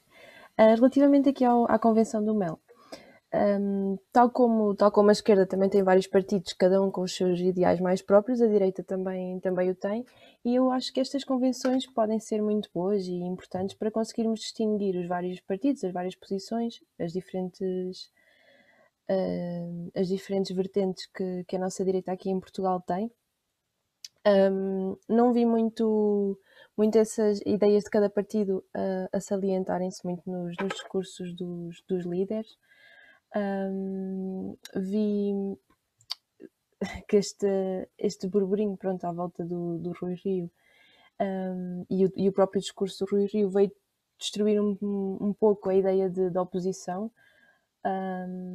o PS provavelmente pode ter ficado até mais fortificado com, com este desmoronar da posição do PSD no, no centro-direita, que já estava, já estava assumida com, com ações e com tomadas de posição por parte de, do Rui Rio e da direita do Rui Rio, mas da direita não, da, das ações do Rui Rio na, na Assembleia, mas, mas acredito que o PS possa, possa ficar um pouco mais forte.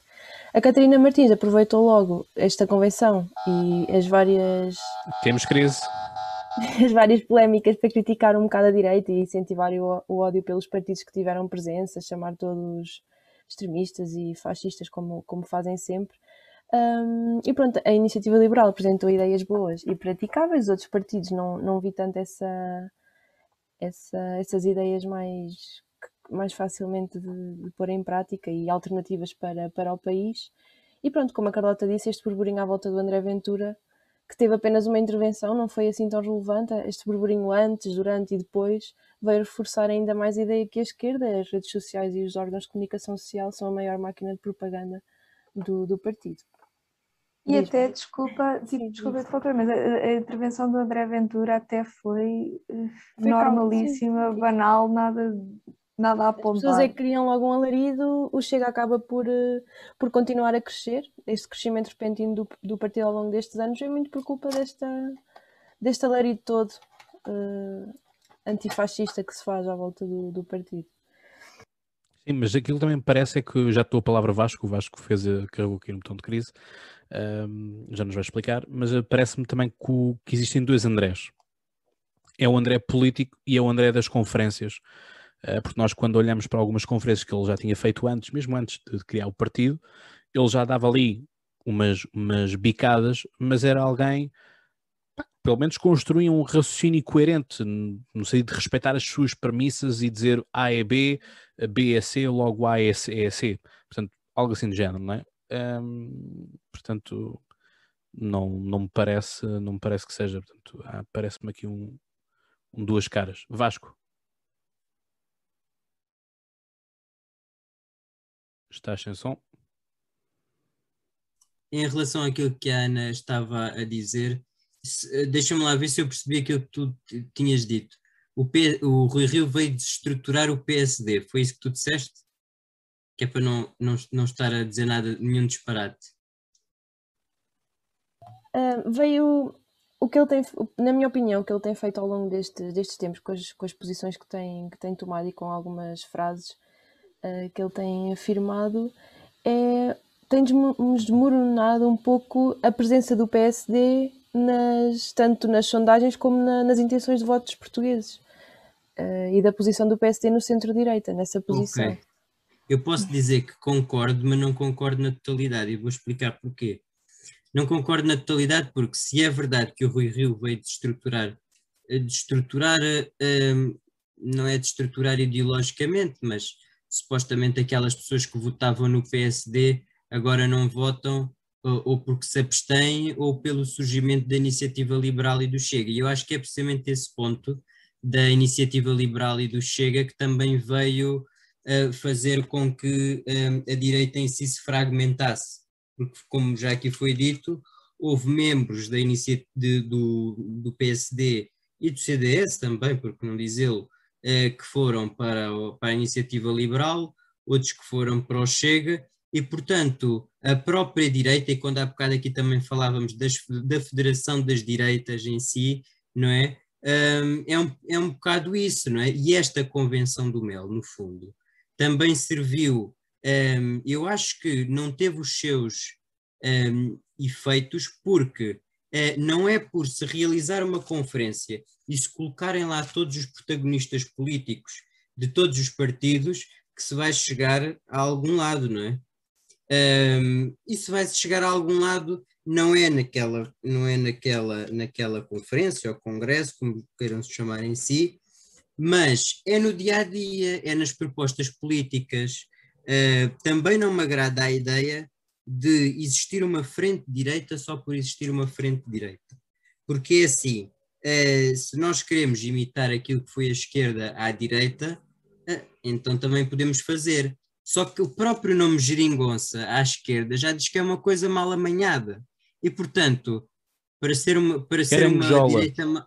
Uma, uma, caranguejola, exatamente. Para ser uma direita uh, mal amanhada só de sentido contrário, também não acho que, que, seja assim uma. Não vejo com isso vantagens para o país. Agora, vejo vantagens sim que haja um projeto de direita comum em termos fiscais, em termos daquilo que é um projeto para o sistema de justiça, a liberdade de educação, que é um, uma das grandes bandeiras da direita, uh, o facto de a condição socioeconómica de um indivíduo não, um, não condicionar à partida se estuda numa escola pública ou se estuda numa escola privada, a questão, a questão da, da reforma no, no, no setor da justiça, a questão de, de, questões uh, migratórias em si, etc. Uh, mas lá está, tudo isto é preciso um certo nível de maturidade e de ponderação, que infelizmente ainda não há, porque eh, não só porque nem todos os partidos de direita partilham esse, esse aspecto, como não há eh, uma cultura destes novos partidos que surgiram de direita, juntamente com aquela que era a direita que nós podemos chamar a tradicional, é? E portanto, eh, quando há dois players que entram num novo jogo, uh, os rearranjos políticos também têm que ser pensados, não só o projeto das direitas em si, mas a forma como é que se vão encaixar esses dois outsiders que agora são insiders no jogo ou no tabuleiro da política, digamos assim. Obrigado, Ah, Vasco. Deixa-me só, só dar aqui uma Sim, nota. Eu acho que depois se o- Emanuel. Sim, eu acho que se o, se o PSD não estivesse com tantos problemas a nível interno, as pessoas não sentiam a necessidade também de, de migrar para a IEL ou para o, para o Chega. Acabavam por se continuar a identificar com o PSD, porque já lá estavam há, há alguns anos. No caso de algumas pessoas, não, não estou a falar na- no geral. O PSD perdeu o discurso liberal. Que antes Pois tinha é isso. Coelho. É isso, eu, eu acredito que, que a ação que o, que o Rui Rio tem, tem tomado, as ações que ele tem tomado, têm contribuído muito para, para a migração de pessoas para novos partidos. E ainda bem, é assim que, que funciona a política e é muito bom estarem, estarem a aparecer partidos com, com posições mais específicas. Ahm, muita gente que se calhar estaria no CDS ou no PSD, como tu disseste, que, que fosse mais liberal a nível económico, ah, está neste momento na IEL e, e, é, e é muito bom. E a parte do- mais conservadora ah, foi para, para o Chega. Por exemplo, o, o, o- Miguel, como é que se chama aquele, aquele, aquele comentador, e também foi este deputado do PS, o Miguel. Miguel Morgado, que fundou o movimento 5 de Não, não é. Esse eu conheço, esse, esse eu conheço quem. Aquele que aparece muitas vezes e que faz muitas críticas à extrema-esquerda do PS, o Miguel Souza Pinto. Sousa- não é Souza Pinto. Miguel Luz. Como é? Não, não, não é, não é. É, é um deputado do PS que teve, na, que, que teve hum, aqui há uns tempos atrás na Assembleia, eh, não saiu há muito tempo, mas que participa muito nos programas e que critica o governo das esquerdas pelo, pelo, pelo contributo excessivo do Partido Comunista e do, e do, do Bloco de Esquerda, hum, e que esteve presente inclusive no, no MEL, eh, é uma esquerda social-democrata, digamos assim. Eu agora não, não me lembro do nome dele, assim de repente. Mas o que é que eu queria dizer é que ele também é um social-democrata, supostamente co- como o Rui Rio, mas eh, aquilo que acontece é, eh, nós vemos no Sérgio Sousa Pinto, queria eu dizer, Sérgio Sousa Pinto, ora nem mais, nós vemos no Sérgio Sousa Pinto um conjunto de ideias, não é? Eh, são mais moderadas dentro Espera lá, do mas, Partido mas o, mas, o, mas o Sérgio Sousa Pinto é do PS. Exatamente, exatamente. é Ah, do pronto, eu PS. pensei que estavas. Não, não, mas aquilo que eu, Ele ainda hoje é Estou. deputado. Estou, mas aquilo que eu queria dizer é, enquanto que nós no, no Sérgio Sousa Pinto vemos um moderado, social-democrata, se quisermos assim, hum, e que, que tem as suas críticas aos partidos de extrema-esquerda e tem um pensamento político elaborado, não é? Nós vemos um Rui Rio que anda à deriva, porque é assim, eh, ele acaba por querer fazer, e, e- é, e- é, e- é uma coisa que eu vou já te comentar para a próxima, que é, ele acaba por, no discurso dele, hum, falar muito do Partido Socialista, mas o que é facto é que sempre que ele foi falar com o Partido Socialista, das primeiras vezes o Partido Socialista não quis falar com ele porque possivelmente não via ali um programa político, um programa político fraco, digamos assim, e da segunda vez porque diz que o PSD está contaminado pela extrema-direita. Ou seja, o Partido Socialista, este, este último argumento que deu, é um alibi para nunca se mais se entender com o Chega enquanto que o Chega estiver no Parlamento, não é? Portanto, eh, mas isso também é mau, como o Rui referiu no discurso dele, porquê? Porque só o PS e o PSD, quer nós queiramos, quer não, sejamos nós eh, destes ou de outros partidos, são eles que reúnem os dois terços eh, para conseguirem fazer alterações à Constituição, para delinear muitas daquelas que são as reformas, e o Rui Rio acredito até que seja um reformista, e acredito que tenha boas intenções naquilo que, que quer fazer para o país e nas ideias que tem. Agora, hum, não, é, não é um líder carismático, e, esse é que, e é aí que reside o problema, não é? Uh, nós, por exemplo, nós, por exemplo uh, uh, gostemos ou não gostemos do, do, do André Ventura, um, não é que o discurso dele tenha muito conteúdo que não tem, mas é aquele carisma, é aquela, digamos, energia, digamos assim, que transmite às pessoas, que era isso que, o, que falta ao Rui Rio, ou seja, quando falta o, o se o Rui Rio tivesse o conteúdo político que tem, aliado a um discurso, eh, não estou a dizer mais radical do André Ventura, mas mais enérgico, no sentido de dar mais ênfase àquilo que são as suas ideias, eu acho que podia haver um bom projeto de, de coligação de direita.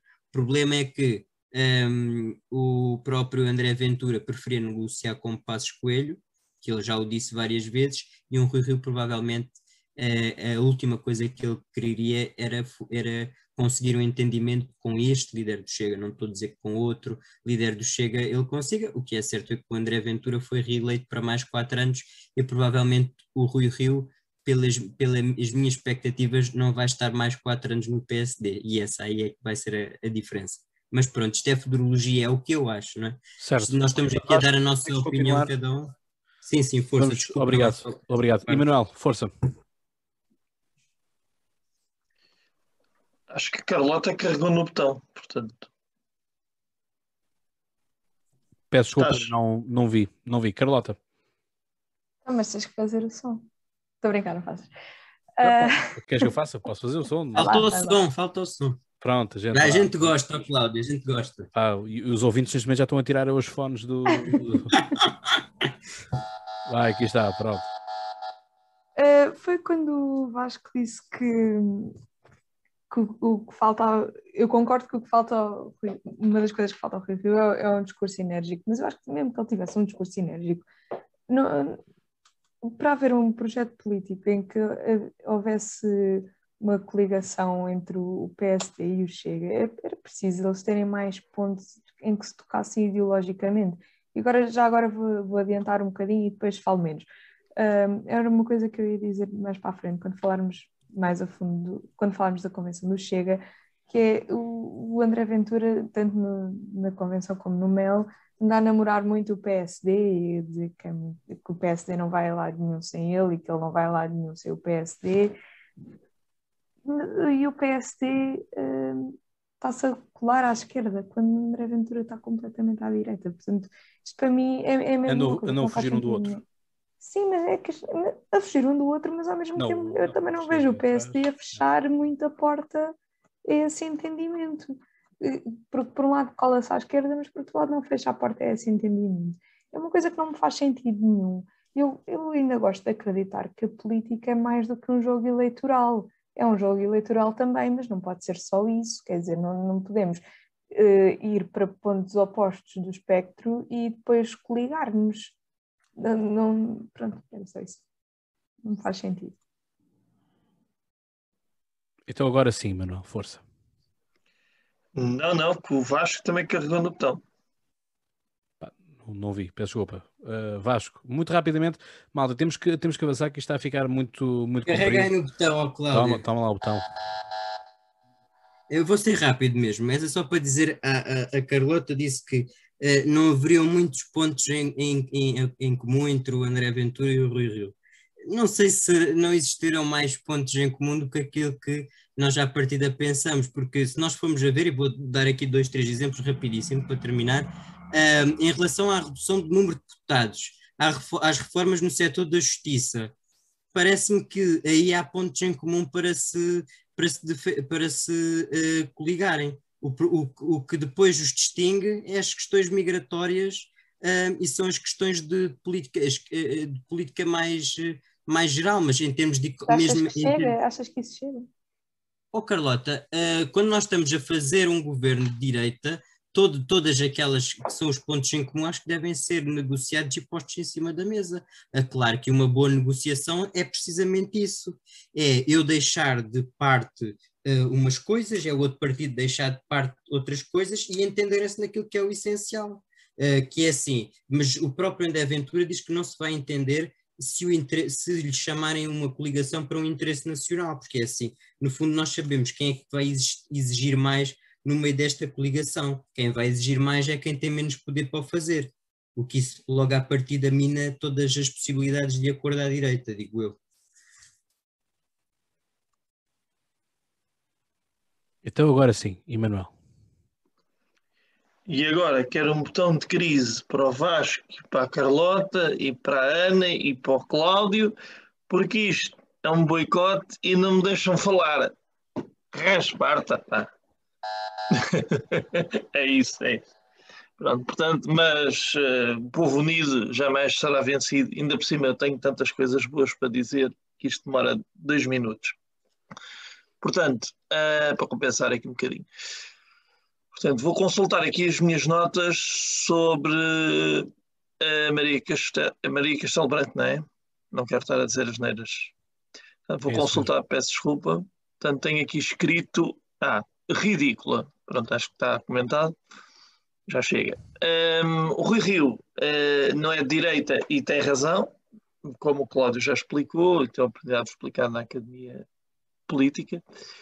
Um, e tem razão, né? e assim como a Catarina Martins também é uma social-democrata e também tem razão. Portanto, há aqui uma grande mistura, mas são questões históricas e acabam Não, por e a ser. Catarina, a Catarina Martins não tem razão.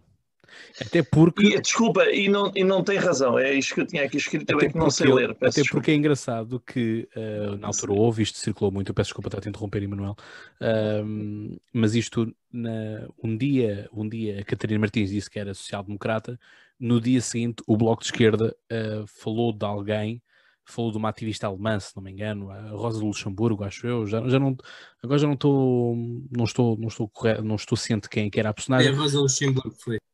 E pronto, obrigado. Eu, eu sei que a Rosa Luxemburgo foi, é uma grande ativista para, para eles, mas não sabia se, se tinham escolhido esta. E, pôs, e puseram assim: o dia em que os sociais-democratas mataram, então, Rosa Luxemburgo. Portanto, olha, nem eles se entendem internamente. Força. D dramatismo puro. Sim, senhor. Não, não fosse ela uma. Ela uma é atriz, não é? Pois. Não fosse, pois é a minha colega, é a minha colega. Catarina é a minha colega. Eu Queria deixar aqui um comentário uh, a propósito do, da. Porque eu, na verdade eu não tenho muito a dizer ou a acrescentar aquilo que já foi dito sobre o Mel e, portanto, uh, acho que foi tudo muito bem dito. Portanto, vou só aqui fazer uns floreados engraçados. Que é o Cláudio, o Cláudio há, há, pouco falava que quando um político muda de óculos vai tomar uma posição nova, ou pinta o cabelo, ou faz as unhas, depende da deputada que é. E uh, eu queria só deixar que quando eu mudo de óculos é porque parti os anteriores. Portanto, se eu alguma vez mudar de óculos é só porque sou desastrado.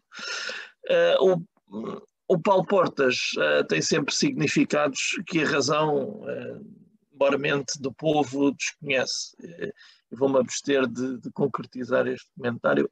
Entendam como quiserem, caros camaradas. Uh, e já agora, para acrescentar aqui mais um ditadozinho, uma coisa que o meu pai me dizia que é, e que eu uso muitas vezes para destrinçar as pessoas das suas posições, que é as pessoas costumam, uh, eles mudam de camisa, mas eu conheço-os na mesma. Portanto, não vale a pena dar sempre a trocar de camisa e de opinião e a voltar atrás. Ah, que é uma coisa que a Carlota disse, e muito bem, e que é uma coisa que eu reconheço no, no, André, no André Ventura, que é, eu disse X, mas não disse, não era bem isso. Eu, eu, eu se calhar cortava a mão a um ladrão, por exemplo, como ele disse num, num debate presidencial que eu achei um pormenor delicioso, mas se calhar depois voltava atrás e não era, estava a dar um exemplo de uma coisa que eventualmente alguém no passeio, enfim, estas baboseiras de quem não tem, quem não tem espinha dorsal ou trabalha no Circo do Soleil consegue fazer isto, sem dificuldade nenhuma. E eu admiro essas pessoas e costumo bater palmas de pé. Ao, ao André Ventura, nem sempre. Uh, enfim, são gostos, o que é que sabe fazer.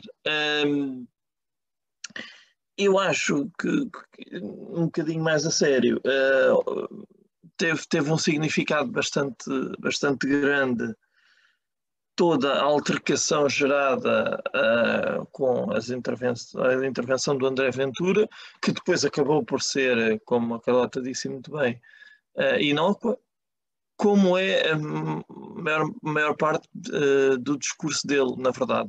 São, são soundbites criados para fazer barulho e nesse aspecto de marketing ele é muito positivo. Uh, infelizmente o CDS está a desaparecer uh, e, e, é o que dizem as sondagens, não é? O, PSD... o, Chicão diz que, o Chicão diz que vem para ficar, vai voltar a recandidatar-se. Sim, é, sim, e o, é como aqueles presidentes de clube que na sexta-feira dizem que confiam muito no treinador para depois o despedir na segunda-feira, não é? Ninguém dá votos de confiança. Uh, enfim, quando, quando há confiança não é preciso dizer que há confiança. É a minha interpretação, pelo menos. Uh, eventualmente, uh, também queria falar aqui um bocadinho do posicionamento do Rui Rio, que não me espanta nada, porque ele nem é de direita nem tem nada a ver com aquilo. Ele foi, foi para ali como, como foi convidado os deputados do PS, e portanto são todos, de, são todos da mesma lavra, e eu gosto muito disto de. Eu gosto muito dele e como já disse aqui em episódios anteriores, quando o Rio Rio fala, eu tenho sempre um cupom de desconto de 50%. Portanto, eu filtro eh, o discurso na medida em que eu acho que deve ser levado a sério, porque o que hoje é verdade, amanhã é mentira. Isto hoje é só, é só lugares comuns, me peço desculpa. Eu acho que o Vasco quer me interromper novamente. Portanto, eu vou continuar a falar e tu carregas no botão, ó, ó Cláudio. Portanto, o, o Vasco, Vasco eventualmente. Cris, Cris, Cris. Pronto, ó Vasco, tu como ainda não me interrompeste, força. Mas malta, eu peço que, que despachem mais o assunto que é para irmos também rapidamente à convenção do Chega. Vou ser rápido. Eu, se fosse o polígrafo relativamente àquilo que tu disseste do André Ventura, diria pimenta na língua. Porquê? Porque uh, não é, é, é uma observação parcialmente verdadeira. E vou-te explicar porque é que não é 100% verdadeiro. Porque ele ainda esta semana deu uma entrevista ao Observador, julgo eu, que disse que não retirava as palavras de bandido quando chamou aquela família àquela determinada família de bandido e voltou a repetir isso. Olha, repetiu, assim, repetiu aqui eh, em Coimbra na sexta-feira e voltou a repetir hoje na sessão do discurso, uh, portanto, do encerramento eu, do Congresso eu, da Convenção. Eu portanto, peço é desculpa, assim, se calhar não estou não a compreender, mas qual é que é a tua discordância? Ele é assim, quando tu dizes que ele às vezes é um bocado, volta atrás com a palavra. É, ah, eu, não, não, não, espera, então deixa-me deixa só clarificar. Força, força. Diz, diz, Desculpa. Diz porque uh, eu quando digo isto, uh, eu, eu, já eu ouço muitos os discursos dele e as justificações pós-discursos e as entrevistas depois, portanto é nessa base. Uh, os argumentos populistas ele nunca os deixa cair porque é isso que lhes dá força. Portanto, esse chamar ladrões e bandidos isso é, Sim. Isso é mousse de chocolate para ele. Sim, tanto que depois as entrevistas, os próprios entrevistadores disseram-lhe assim, mas tem a certeza que nesta imagem que apresentou ao Presidente da República era um bandido eram dois bandidos? E ele diz, ele diz assim: olha, pelo menos um, do, um deles era bandido, agora não sei, não sei qual era. E portanto ele, não se, pelos vistos, não se importa uh, de pagar multa. Uh, se, fosse, se fosse eu uh, a proferir aquilo, se calhar era pedir, era, era pedir desculpa e a situação se resolvia mais facilmente, mas, mas lá está, não faz parte também deste caráter um bocado populista, ainda que uh, aquilo não seja verdadeiro, manter aquela retórica, como tu estás a dizer, e uh, há, há, um bocado aquela ideia de que um, um conjunto de mentiras podem depois transformar-se numa verdade, não é? Hipoteticamente. É, Vasco, ele é muito forte com os fracos. Eu gostava de o ver a gritar assim com os banqueiros, por exemplo. Ana não Gomes, és tu que estás a mas diria que também gritaria assim com ele. Agora, se é verdade ou não, não sabemos. Não percebi, desculpa, Vasco. Estava a dizer que ele não foi à comissão de inquérito, mas que eh, se, se, lá estivesse faria as perguntas à vontade ao, ao, ao, Vieira. Agora, se é assim ou não, já não sei, já não sei. Conveniente. Ele não estava lá porque estava no tribunal, não é? Sim é muito conveniente. Não, ele surgiu uma comissão de inquérito, só que era mais alargada e depois não, não, foi, não foi aceito. Convenientemente ele não lá estava. Isto realmente há coisas do camandro.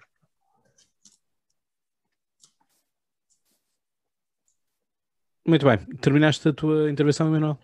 À espera, vou dizer, eh, como dizem os deputados, disse. Muito bem. Uh, Vasco, passo-te passo a bola outra vez a ti para irmos rapidamente, que isto podemos estar a ficar muito longo. Uh, tudo isto à conta da TAP e do, do MEL. Uh, chega, convenção do Chega. Eu ainda ia comentar a questão do MEL, porque assim, supostamente isto foi uma ronda para cada um, não é? Sim, mas a questão é que tu foste intervindo pelo meio. Vá lá, vamos avançar Pronto, para, o, okay. para, para o Chega. Está bem, havia muita coisa, eh, porque é assim, a questão dos discursos, nós já de certa forma falámos em todos, mas depois aquilo que é o conteúdo, queria só dizer uma coisa e vou prometer que vou ser rapidíssimo. Força. E que tu enunciaste no início, Cláudio, que foi a questão daquele historiador do Nuno Palma ter. Mas agora... ele é historiador, ele é engenheiro mecânico? Ou engenheiro a químico? A informação que eu tinha é que ele era historiador. A informação que eu vi, ele é professor no técnico. não sei. É, Na assumo informação esteja- que eu tenho, ele é padeiro. Tanto assumo, assumo que possa estar Não. errado Ah. ou que possa estar certo. Não. É, é, a aquilo que eu, que, eu, que eu julgo é que ele é historiador. Mas pronto, de qualquer das formas, é, relativamente àquilo que, àquilo que ele disse, é, é assim, é, eu não sou historiador para Não, não, estar a avaliar Ele, professor assessor da Universidade de Manchester, eh, ICS, Economic History, Development e Growth, Macroeconomics, Political Economic. Isto é o que, tem, o que ele tem na bio dele política do, económica, não é? do, do, do Uhum. Twitter. Sim, sim. Mas- Cláudio, ser historiador não dá likes. Pá. Não, pá. Por isso é que eu queria um Sim, mas podcast relativamente político. àquilo, àquilo que ele.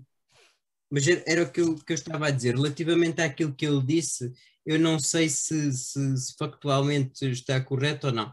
Aquilo que ele fez, no fundo, já com um PowerPoint até elucidativo, e no, no meu, no meu ver, estando ou não certo, eh, aquilo que me interessou, no fundo, foi a posição, os argumentos que ele utilizou, eh, disse um, uma- um conjunto de questões que são lugares comuns. Aquele deu o título no PowerPoint das causas míticas da divergência económica portuguesa e explicou porque é que Portugal estava tão afastado e não conseguia convergir, ao contrário de países, por exemplo, que entraram depois de nós, conseguimos, eh, conseguiram fazer.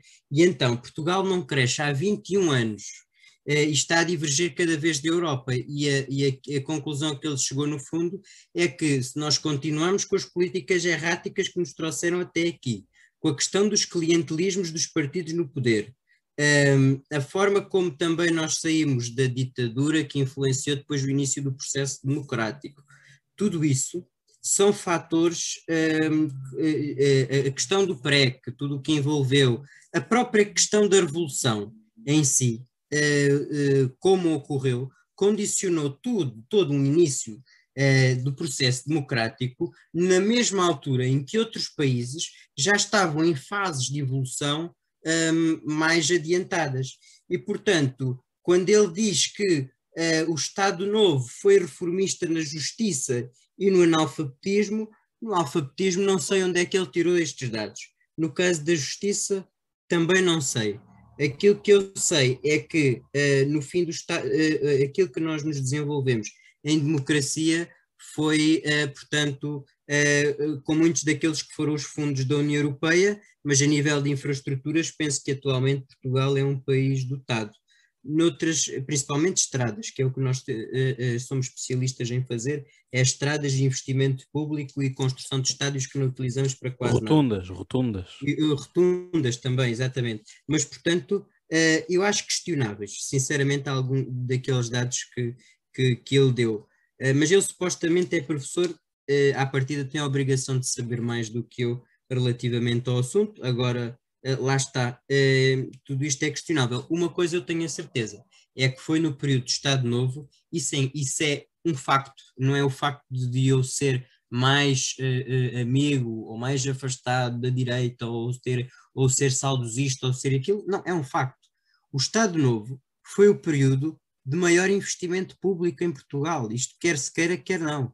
Eh, todas as outras situações eu condeno. Eh, falta de liberdade de expressão, censura, tudo mais. Agora, isto que é factual, eu não vou negar porque eh, já consultei dados sobre isto e, portanto, sei, sei, daquilo, sei de fonte segura daquilo que estou a dizer. Já relativamente a estas questões que, eu, que, eu, que ele Então, mas, mencionou. ó, ó, Vasco, se, Mas se há um eu grande investimento público, portanto, se há um grande investimento provindo do Estado, como é que Uhum. justificamos que havia tanta gente sem eletricidade, sem saneamento base eh, em casa, sem sistemas de esgotos, sem sistemas de nada eh, desta via? é? E da mesma isso- forma que também não tínhamos estradas. Por isso é que eu também me questiono como é que. carrinhos. Eu ca- concordo contigo. E por isso é que eu também me questiono como é que é possível existir uma coisa e não existir outra. É, me, Claro. é a dúvida que tu tens ou a eu acho, eu acho que, essa, eu acho que, essa, que esses dados podem estar eh, adulterados à conta da construção da Ponte 25 de Abril, por exemplo. O Estado sim. Novo adulterar porque dados, repara- mas vocês repara- estão malucos ou quê? Porque, porque repara aqui uma coisa: um aluno que tem 100% no teste e tem eh, 0% no segundo teste é um aluno de 50%. Pois, é isso. Entendes? Mas que as médias. é- é aquilo que eu costumo dizer. É, Mas eu- lá está, eu não estou a questionar as, sim, eu não estou a questionar as condições de vida. Eu acho que as condições de vida eram péssimas e que o Estado Novo eh, teve, tem uma série de questões que eu considero que foram negativas. Agora estou a falar no plano material, no sentido de que eh, há um bocado aquela ideia de que é através das obras que no- e do fomento que nós fazemos um país. Eu acho, por exemplo, quem teve um papel também importante no fomento económico do país foi Fontes Pereira de Mel. Também não nos podemos esquecer dele. Agora, eh, portanto, durou que foram, que foram feitas obras públicas em quantidade significativa, foram. Agora lá está, tudo é questionável, há muitas situações que são questionáveis. Para mim, como eu disse, era, é mais questionável a questão do, do Portugal estar a convergir para uma diminuição do analfabetismo e num reformismo na justiça. Para mim é mais questionável isso que ele falou na, na, na sua apresentação do que propriamente a questão das infraestruturas em si. Vamos lá, vamos lá agora então ao Chega. Agora vamos para o último tema, para o tema do Chega. Bom, Só, peço desculpa, só um apontamento. Diz, diz. Isto foi o. Exato. É, é mesmo rápido. Isto foi o Vasco a ser rápida. Cuidado com isto. Não, fui eu a ser rápido porque só falei de um tópico. Mais nada. Eu só falei de um Tinhas aí- tópico. Pá, Tinhas aí três deve ser- páginas. pá. Deve ser, deve ser como o trator do teu avô, só tem duas Não. necessidades: é lebre ou, É, eu ou tanto- tartaruga. eu, tenho, eu tenho, tenho as coisas preparadas para falar 5 minutos como 50, portanto, não, no- quanto a isso não, não há problema. Mas em então ao relação ao Chega, centrando no assunto do Chega, o Chega chegou, não é? Aqui a Coimbra. Eh, por acaso eles passaram bem perto aqui da, da, da minha janela, eu por acaso não estava em casa, passaram por aqui eh, e fizeram a sua marcha. Faz-me lembrar um bocado aquilo que, que o Mussolini e o Hitler fazia, e não quero, não é por isso que eu quero associar o Chega a esse tipo de regimes, mas é, o curioso é o facto destas marchas, eh, o invadir Lisboa, ainda hoje foi dito no, na, na convenção do Chega por um vice-presidente, de que se a Tauron aqui em Portugal acabasse, ele ia mandar invadir Lisboa. De maneira que há um bocado este discurso que é populista, eh, mas que não é, eh, não é, digamos assim, feito à toa e é feito como é, muitas vezes com, com determinado tipo de intenções. Do discurso do André Ventura, que eu penso que é aquilo que me chamou mais a atenção, ele manda farpas para praticamente todo lado. Começa por criticar a ausência do PSD, porque o PSD disse que eh, não, não apreciou a forma como o Chega se referiu a eles na convenção, eh, na convenção que realizaram este fim de semana. Eh, o próprio André Ventura diz que não cede a jogos de bastidores e nunca aceitará vitórias nem derrotas de bastidores contra o seu líder. Portanto, o culto do líder. Vamos fazer quase um fact-checking de quais é que são as características e quais é que não são as características do fascismo. Um, não, porque isso há, há, há historiadores que fazem muito melhor do que eu, não é propriamente esse o meu objetivo. Mas começou, como eu estava a dizer, com esta questão do PSD. E depois, para justificar as, as incompetências ou o que é que está mal no país, utilizou esta frase grande que resume um, um, um, a parte daquilo que é o pensamento dele, e então ele disse: Nós nunca nos vamos moderar enquanto houverem famílias destruídas e imigração ilegal como se não houvesse amanhã. Não nos moderamos na luta contra a corrupção, num país onde os políticos corruptos vivem à custa dos nossos salários. Nunca deixaremos de lutar contra a censura dominante nas redes sociais e um pouco por toda a sociedade. Lá está. Isto é um conjunto de situações em que eh, eu possivelmente concordo com parte daquilo que aqui está, mas o que eu não vejo é ele falar nas soluções. Quando se vai falar naquilo que eh, o projeto político significa em termos de contributos que pode dar à sociedade e de ideias, não há. Simplesmente não há. E, portanto, um dos grandes, um dos grandes uh, feitos do populismo, digamos assim, é conseguir atrair massas, isso sem dúvida, que é uma, uma que é mais fácil.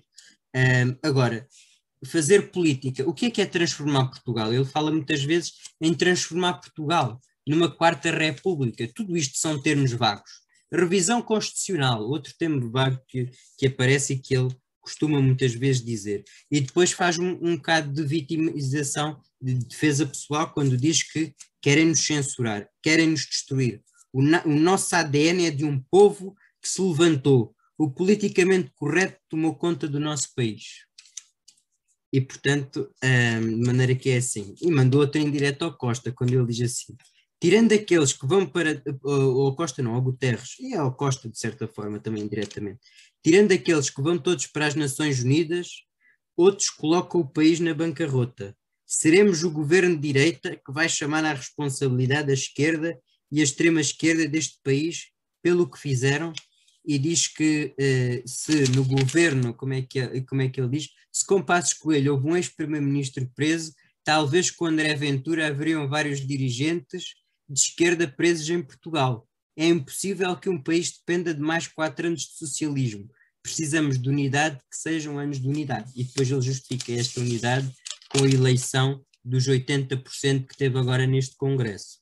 Ora, para que e agora no meio disto tudo vocês perguntam assim, que é a pergunta lá, que lá em está casa... a baixar. Diz? A, a percentagem está a baixar. Ele antes tinha sido eleito com 97. Sim, mas agora também acho que participaram mais pessoas, por aquilo que eu, por aquilo que eu, que eu tive, que eu, que eu percebi uh, da convenção. E então, uh, ah, a pergunta que todos foram lá em casa é para que é que serviu esta convenção? Um, há bocado já estivemos a falar para que é que serviu o MEL, para que é que serviu esta convenção? Bom, basicamente serviu para, segundo aquilo que André Ventura diz, para eleger uma nova direção nacional e outros órgãos do partido uh, para estarem preparados para daqui a quatro anos chegar ao governo. E, portanto, para um partido que no início se dizia que era um partido de protesto e que o poder era um conjunto de taxos e para taxos não contassem com o Chega, houve aqui uma mudança de perspectiva muito grande. Ou então não houve nenhuma mudança de perspectiva e aquilo já estava em, em si na cabeça do André Ventura, só que não tinha era força eleitoral para chegar lá que eu penso que é o que muda tudo, é o facto de nós termos força ou não força eleitoral. Agora, André Ventura faz exigências que a mim me parecem uh, muito ousadas. Quando ele diz que quer quatro ministérios, quer o Ministério da Agricultura, o Ministério da Administração Interna, o Ministério da Segurança Social e qual é que é o outro ministério? Ah, e o Ministério da Justiça. Portanto, Agricultura, uh, Segurança Social, Justiça e agricultura, segurança social, justiça e administração interna. Administração interna. Não, não, não, não, administração interna. É, Portanto, porque... são, são poucos e pouco importantes. E não é só isso, para além destes quatro ministérios, ainda quer ser vice-primeiro-ministro. Ou seja, quer ser aquilo que Paulo Porta gera. Portanto, há aqui uma, há aqui uma aproximação e um afastamento. Por, por um lado, diz que não contem com o PSD para determinadas uh, situações, mas depois já quer o PSD porque só com o PSD é que vai para o governo. E ele é o próprio que está sempre a dizer que sem Chega não haverá um governo em Portugal. Portanto, é o que eu digo, há aqui umas aproximações e uns afastamentos do PSD que a mim me parecem mais estratégicos do, do que outra coisa. Se me perguntarem se daqui a quatro anos, vai, eh, ou se daqui a em breve, vai existir uma coligação entre PSD e Chega, o Rui Rio foi muito claro contra esse aspecto.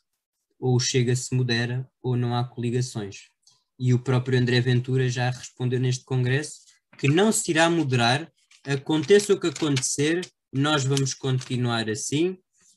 Um, queremos derrotar o socialismo e o governo de António Costa, uh, e o, ou o PSD aceita as nossas exigências ou vão ter mais anos de socialismo. Portanto, no fundo, é encostar Rui Rio à parede. Uh, não sei, não sei o que é que vai acontecer daqui para a frente. Eu encaminho para, não me encaminho para que haja um, um governo de centro-direita tão próximo, e é com certeza que eu digo isso. Uh, e eu já estive a fazer as contas, mais ou menos, creio que entre seis a sete, daqui a seis ou sete anos, pelo menos, vamos ter que viver, continuar a viver no socialismo, digamos assim, porque um, ou há alguma transformação no meio, e, e, eu acho que essa transformação pode ter que ver mais com a saída de um, Rui Rio do que propriamente André Ventura, e as, e as conversações e as cedências, tudo isso são outras, né? porque havendo um novo líder, o estilo também é outro, ou pelo menos mais seis anos, sete anos, vamos viver com o domínio do Partido Socialista, porque é aquilo que o Nuno Palma, de certa forma, diz. O socialismo, no fundo, é, para já tem uma série de militantes que são funcionários públicos e há uma rede toda de clientelismos e tudo mais que está ligada ao Estado e que vai aumentando com o poder, que permita que o Partido Socialista se vá perpetuando cada vez e vá controlando o Estado de, de, de uma forma cada vez maior. De maneira que, que é isso que eu tinha a dizer. Relativamente a esta convenção, houve alguns protestos, mas não, não há assim nada de especial para, para, para registar. A mobilização antifascista, ao contrário daquilo que se poderia pensar, foi, foi fraca. Um, e, portanto, também a, maneira... a, académica, não foi? A Associação Académica sim, sim, a, aliás, a Associação Académica pôs no uma, uma, lona preta onde colocava lá Salazar, Oscar Carmona, Américo Tomás, uma série de, de personalidades.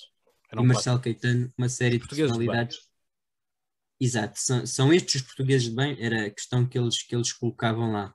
É, e a Associação Académica de Coimbra, nós sabemos que tem este histórico de luta e de reivindicação, porque eh, tudo começou em 69, quando o, o, o hoje Alberto Martins, ah, hoje deputado do PS, à época presidente da Associação de Estudantes aqui da, da Associação, presidente da Associação Académica de Coimbra, se levantou perante o presidente Américo Tomás na, na altura um, e o questionou eh, relativamente às reivindicações, depois foi preso, foi solto e, portanto, uh, entretanto houve um, houve um, um jogo famoso entre a Académica e o Benfica da final da taça, uh, marcado, portanto, pela ida dos estudantes ao Jamor. Uh, fizeram passar uma tarja.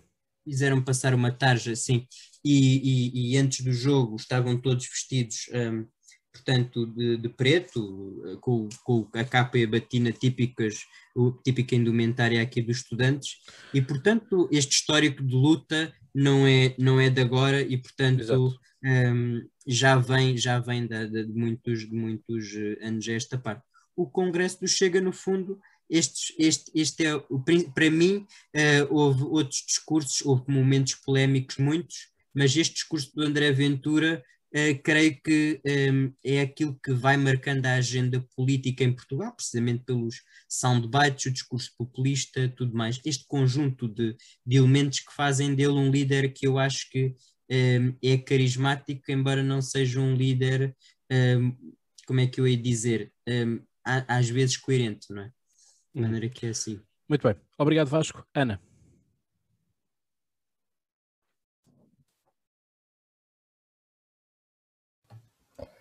Um, olá, peço desculpa, estava aqui a demorar um bocadinho. Um, eu não vou, não, não tenho quase nada, praticamente nada para, para dizer sobre este tema, também já não temos muito tempo. Eu não vi, vou ser sincera, não vi um, o congresso do, do Chega, vi apenas alguns certos do, discurso do André Ventura e algumas notícias sobre, sobre o assunto. Um, vi que o André Ventura continua com aquela. Pronto, é normal em todos os partidos, continuam com aquele discurso um, de que quer chegar ao, ao governo uh, o mais rápido possível. Um, na minha opinião, já, já, o, já o disse aqui, o partido, para mim, o, o Chega, e acho que para muita gente, o partido são só duas, três, quatro pessoas e sem, sem terem uma, uma, uma imagem mais consistente, não sei se vai conseguir chegar mais longe do que aquilo que, que tem chegado. Tem crescido, sim, tem, tem-se dado muito, muito tempo de antena ao partido, mas não acredito que, que vá algum dia chegar, chegar ao governo, pelo menos sozinho. Vamos ver, é preciso lembrar que houve um elemento da direção que estava nos membros, que era Nuno Afonso Salver, que é o candidato agora à Câmara Municipal de Sintra, que foi afastado dos órgãos de, de direção. Portanto, veremos realmente quem, se aqueles que se destacam são aqueles que André Ventura quer, ou se há outros elementos que uh, também se destacam uh, sem ter Sim. esta sombra do André Ventura por trás, não é? esse afastamento de, de, membros também demonstra um pouco uma falta de unidade dentro do partido, um bocado de falta de Sim, coesão, o que vem Vamos também. ver agora com as autárquicas. Sim, mas vem um bocado afetar uh, essa, essa ideia do, do André Ventura de querer sempre chegar, chegar a, ao governo rapidamente.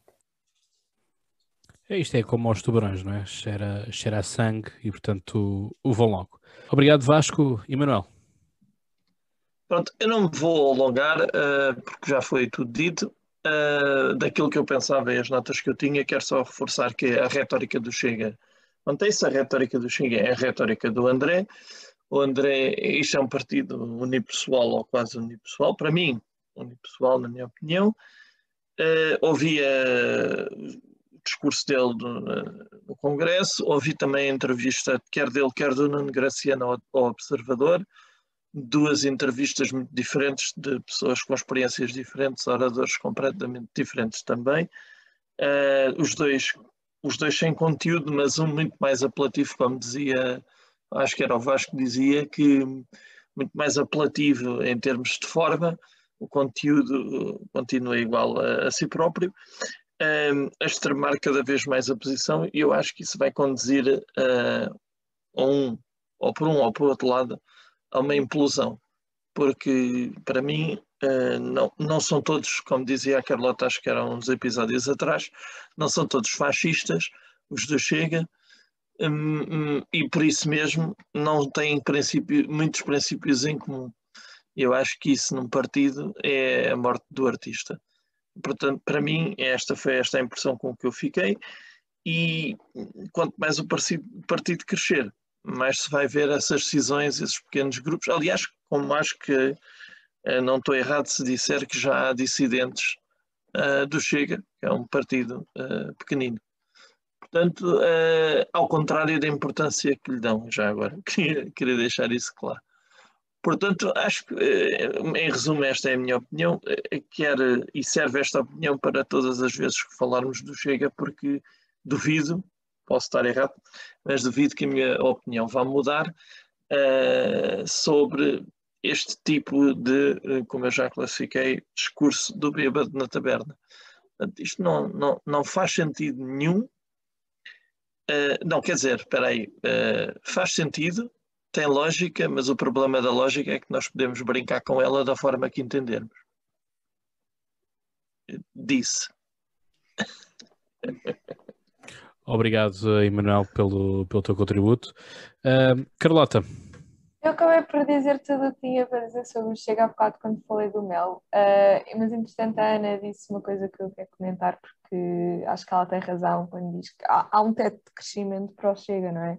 Quando, tendo em conta que é só um partido feito à volta de uma pessoa e também em relação a uma coisa que alguém já disse aqui que é as, foi Vasco, as soluções, onde é, onde é que estão as soluções? É que para, para, o Chega, eu acho que o Chega ainda vai crescer mais um bocado, mas duvido que cresça tanto como o próprio Chega acha que vai crescer, porque há uma parte do país, espero eu, que não vai mudar de barco sem estar a ver soluções, porque apontar problemas todos sabemos apontar, todos os partidos sabem apontar, todos, qualquer Zé Ninguém na rua sabe apontar problemas. Portanto, é só isto.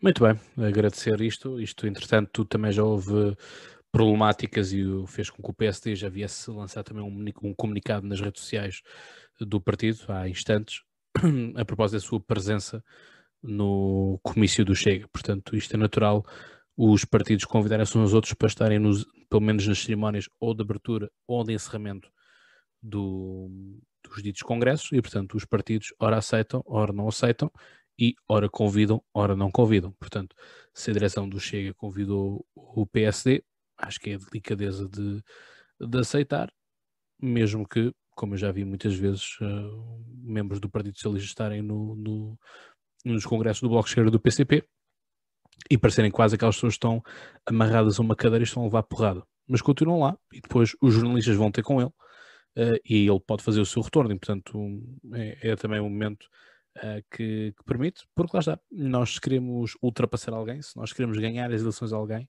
temos de saber, também saber uh, o que é que eles dizem. Por isso, fica aqui mais um ditado para terminarmos, acho que terminamos, terminamos bem com este, com este ditado, que é os amigos por perto, os inimigos ainda mais perto. Portanto, esta hum, é também aqui a, a, parte, a não ser que o Rui Rio queira eventualmente, secretamente, ser, ser amigo do, do André Ventura. Uh, é uma coisa. Nós andamos aqui a discutir isto tudo, mas eles no Parlamento comem todos e bebem todos à mesma mesa e, portanto, e o resto são cantigas, como, como também se costuma dizer. Quero agradecer imenso a todos a vossa disponibilidade para estar aqui. Quero agradecer também a ti que estiveste a ouvir. Obrigado por ter estado desse lado. Espero que tenhas gostado. Não sei se carregaste aí na buzina como se fosse um gabinete de crise, ou se como se fosse o botão de, de crise. Um, se foi, olha, não, não carregaste suficientemente alto e forte na, na buzina, portanto, eu pelo menos não ouvi, ninguém de nós, nós ouviu. Portanto, quem sabe um dia uh, façamos isso, mandamos, quando tivermos assim muito dinheiro neste, neste, neste think tank, uh, pomos também um cartaz no Marquês Pombal que é se não concordas, uh, buzina. Né? Portanto, fazemos assim uma coisa engraçada e fica, fica tão assim. Obrigado, já sabes, segue-nos então no Instagram, Facebook, no YouTube, no Spotify e ao podcast. E, portanto, pensem muito durante a semana e boas crises. Um abraço.